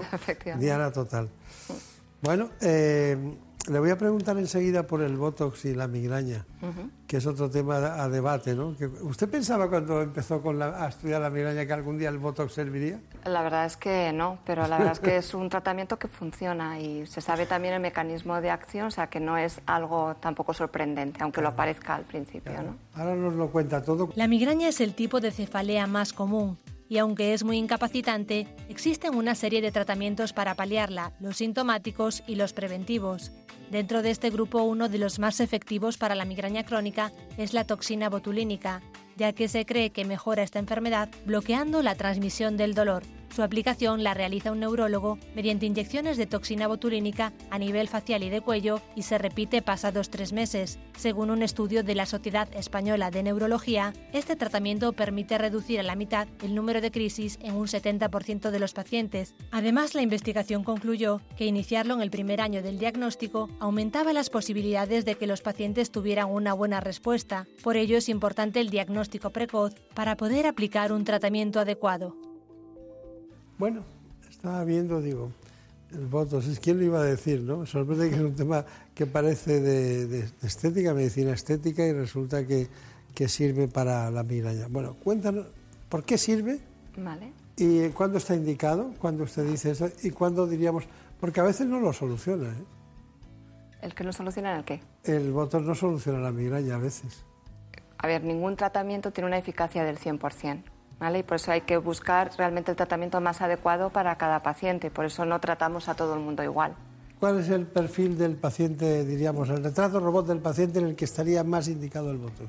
Bueno, pues es un paciente con migraña crónica, es decir, un paciente que tiene más de la mitad del mes con dolores de cabeza, de los cuales al menos ocho días de ese mes tiene una migraña más, más intensa. Realmente son pacientes que han probado otros fármacos orales preventivos y no les ha funcionado o han tenido muchos efectos secundarios. Entonces, lo que se hace con la toxina es en una sesión, en la consulta, se va a pinchar la toxina en al menos 31 puntos. Y esos puntos lo que siguen es la distribución de los nervios sensitivos en la cabeza. Nervios que están involucrados en vehiculizar la señal de dolor dentro al cerebro. Suelen ser muchas ramas del trigémino y del nervio occipital mayor, que es el nervio que está en la parte posterior de la cabeza, porque al final toda esta información llega al mismo centro de dolor. Entonces, la toxina que se aplica subcutánea en, en, esas zonas del nervio lo va a captar el nervio sensitivo. El efecto sobre el dolor es independiente del efecto motor o del efecto cosmético o estético. ¿vale? Lo que sucede es que en la zona de la frente los nervios motores y los nervios sensitivos están muy cerquita. Y entonces podemos a veces tener el beneficio, además, de que nos atenúa un poco las, las arrugas. Es un efecto secundario, pero Claro. es un efecto que está ahí. Sí, pero no es lo que se persigue. ¿vale? Eso no lo había dicho ningún neurólogo nunca, que yo, que Eso yo lo pasa, vi- pero suele pasar. Es un plus que tiene además el paciente. Que hay muchas mujeres a las que no les gusta ese efecto, por cierto. O sea, que no siempre es, además, quítame las arruguitas. ¿eh?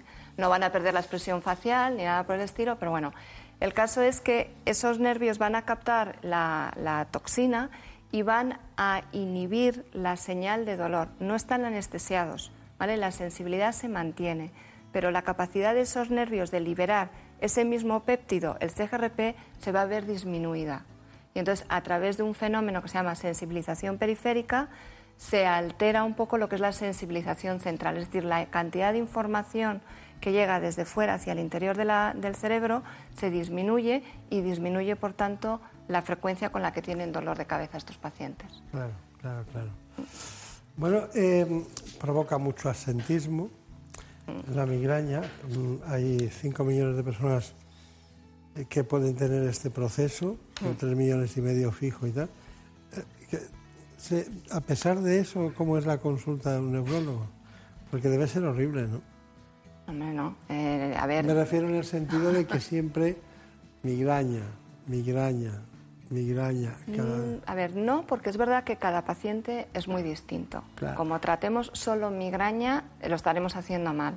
Hay que ver cuáles son las circunstancias personales de esa persona, si tiene todas las otras enfermedades de las que he hablado y que hay que detectarlo, porque sí que puede influir mucho en la migraña. Eh, si van a planificar una mujer joven un embarazo, qué hacer con la medicación, cuáles son las circunstancias personales de esa persona, por ejemplo. Pues hay gente que hace turnos de noche de trabajo y les puede alterar esa- ese cambio en el sueño y puede facilitar el dolor. O sea que la Ya. consulta al final es muy entretenida y hay que individualizar mucho en cada paciente. Claro, claro. Son vidas, son, Son ser- personas. son personas, seres humanos que... Bueno, hay una... mm, Bueno, que es muy invalidante, ¿eh? es muy invalidante y, y sociológicamente influye mucho. ¿Ha- ¿Hay algún estudio de sexualidad y migraña? Como tal, creo que no. Como tal, creo que no. Pero, Pero- ha- pero hay sociológicamente sí. Usted lo, lo percibe, ¿no? Sí, a ver, la migraña obviamente como es un factor, eh, bueno, es una enfermedad que es invalidante, Pues pues se lo voy a traducir. Quiero sa- eh, vamos a salir esta noche y, y no puedo porque, porque tengo migraña. Eh, otro día se organiza todo y una gran organización de mucha gente. No, no puedo ir, vete tú porque tengo migraña, ¿no? es exactamente es uno de los grandes problemas. O sea, la migraña no solo es invalidante en el momento en que están teniendo el ataque, sino que muchos de los pacientes dejan de hacer muchas actividades o planificar actividades por culpa de miedo a tener el ataque. Y ya se ha visto a través del estudio con la Asociación de Pacientes, ese que presentabas antes, que no solamente afecta al paciente, sino también a su entorno. Porque esas personas que están, el marido, la mujer, los hijos, también se van a ver afectados porque ese familiar tiene el dolor de cabeza, les afecta también en su vida. Entonces no hay que infravalorarlo bajo ningún concepto. Aquí dice la mayoría, en el estudio ese que le decía, 2018, dice, la mayoría de las personas con migraña declaró haber perdido eventos importantes como consecuencia de su enfermedad, ante los que destacaron los sociales seguidos de los familiares bastante por encima de los deportivos o culturales o prácticas de viajes, Mm. reuniones de trabajo o promocionales y también las relaciones de, de- de pareja. Y me lo enfocaba más a la mujer porque es más frecuente en las mujeres, aunque sea de, lo- de los dos. Bueno, pero también somos lo que comemos. También somos lo que comemos. Y de repente estás muy bien y pruebas un, un alimento en el extranjero o donde sea, aunque los conozcas muy bien, la dieta que tienes en nevera o con lo que tienes pensado comer durante la semana. Pues ya sabemos que el, que el tanino del vino tinto es un desencadenante. Correcto. ¿El chocolate es desencadenante? No, eso es uno de los grandes mitos que hay. A ver, cuando eh, empieza el ataque de migraña, no empieza ya en la fase de dolor de cabeza, sino que hay una serie de síntomas previos que pueden estar más o menos marcados en cada paciente, porque nuevamente cada paciente es un mundo, y son lo que llamamos síntomas premonitorios. Entonces hay gente que, por ejemplo, se puede encontrar como más hiperactivo, gente que está bostezando más, gente a la que le apetece tomar dulce y uno de los dulces más habituales que buscamos cuando Claro. tenemos esa carencia por el dulce es el chocolate. En ese momento no me duele la cabeza, me puede doler la cabeza llegar a la fase de cefalea unas horas más tarde y hacemos la falsa asociación que el dolor de cabeza me ha desencadenado el ataque. Y es Claro. ahí de donde nace el mito. Está muy callada en la Villalta, pero se lo ha trabajado mucho eso. Se lo encargamos y hizo este reportaje.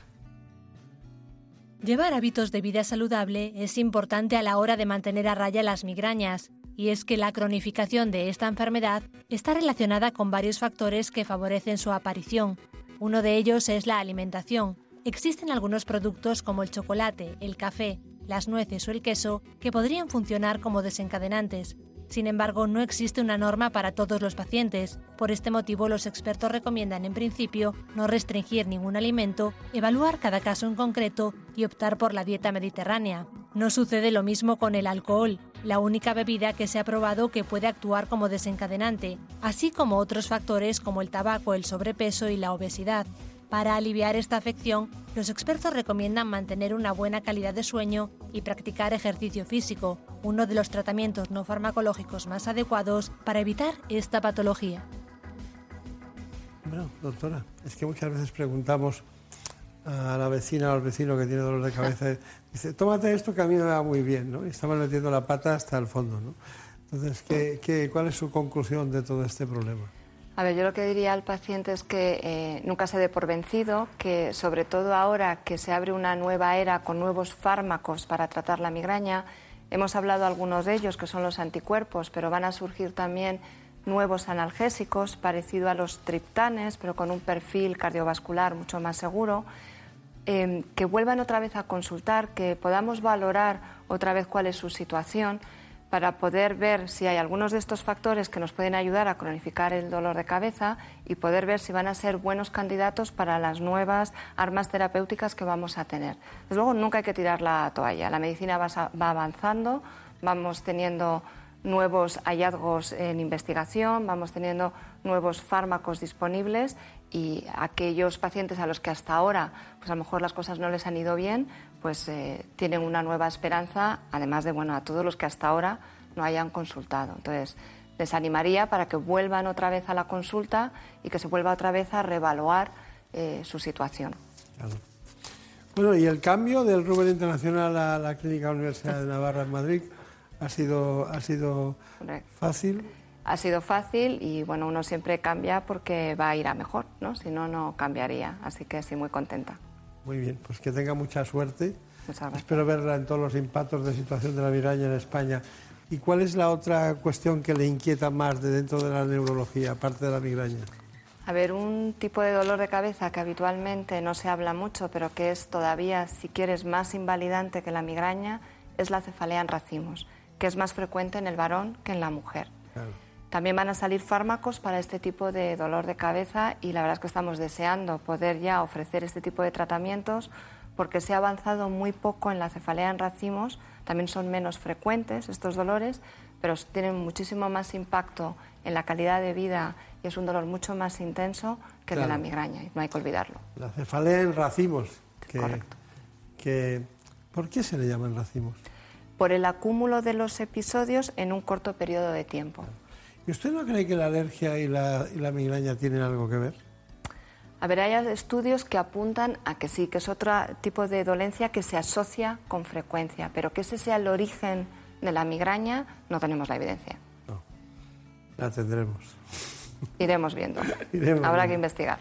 Que sea muy feliz, enhorabuena y muchas gracias. Muchas gracias a vosotros. Y a todos ustedes indicarles que seguiremos aquí, como siempre, hablándoles de la última vanguardia en cualquier ámbito de las ciencias biomédicas. Muchas gracias y hasta pronto.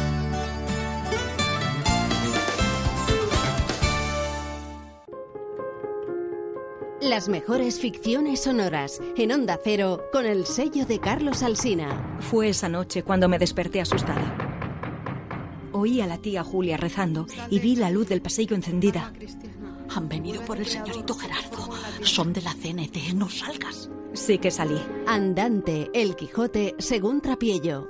Madre en Belén, ¿qué fue de Brian? Siente un pobre a su mesa. La hora de Chávez Nogales. Los clavos se reservaban para las crucifixiones de la Pascua.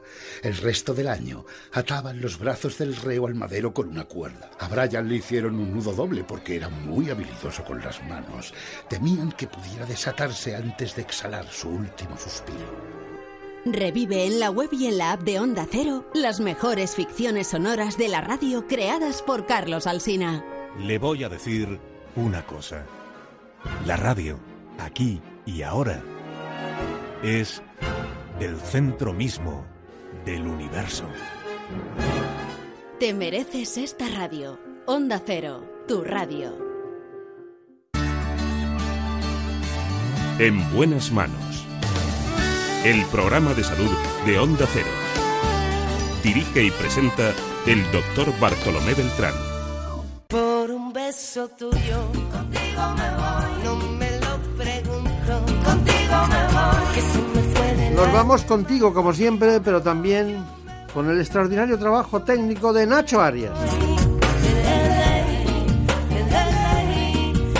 La blanca aportación esta semana de Marta López Llorente.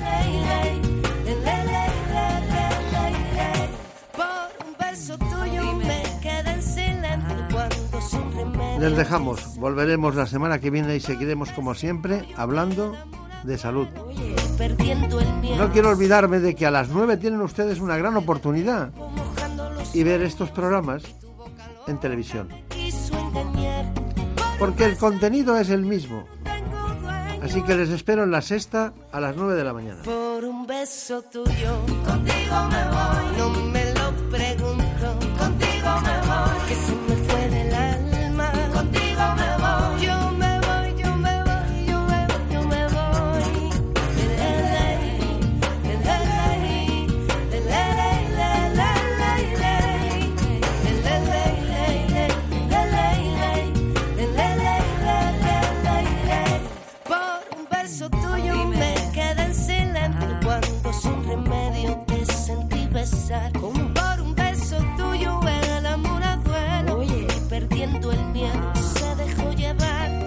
Se enreda el tiempo mojando los sueños y tu boca loca me quiso engañar.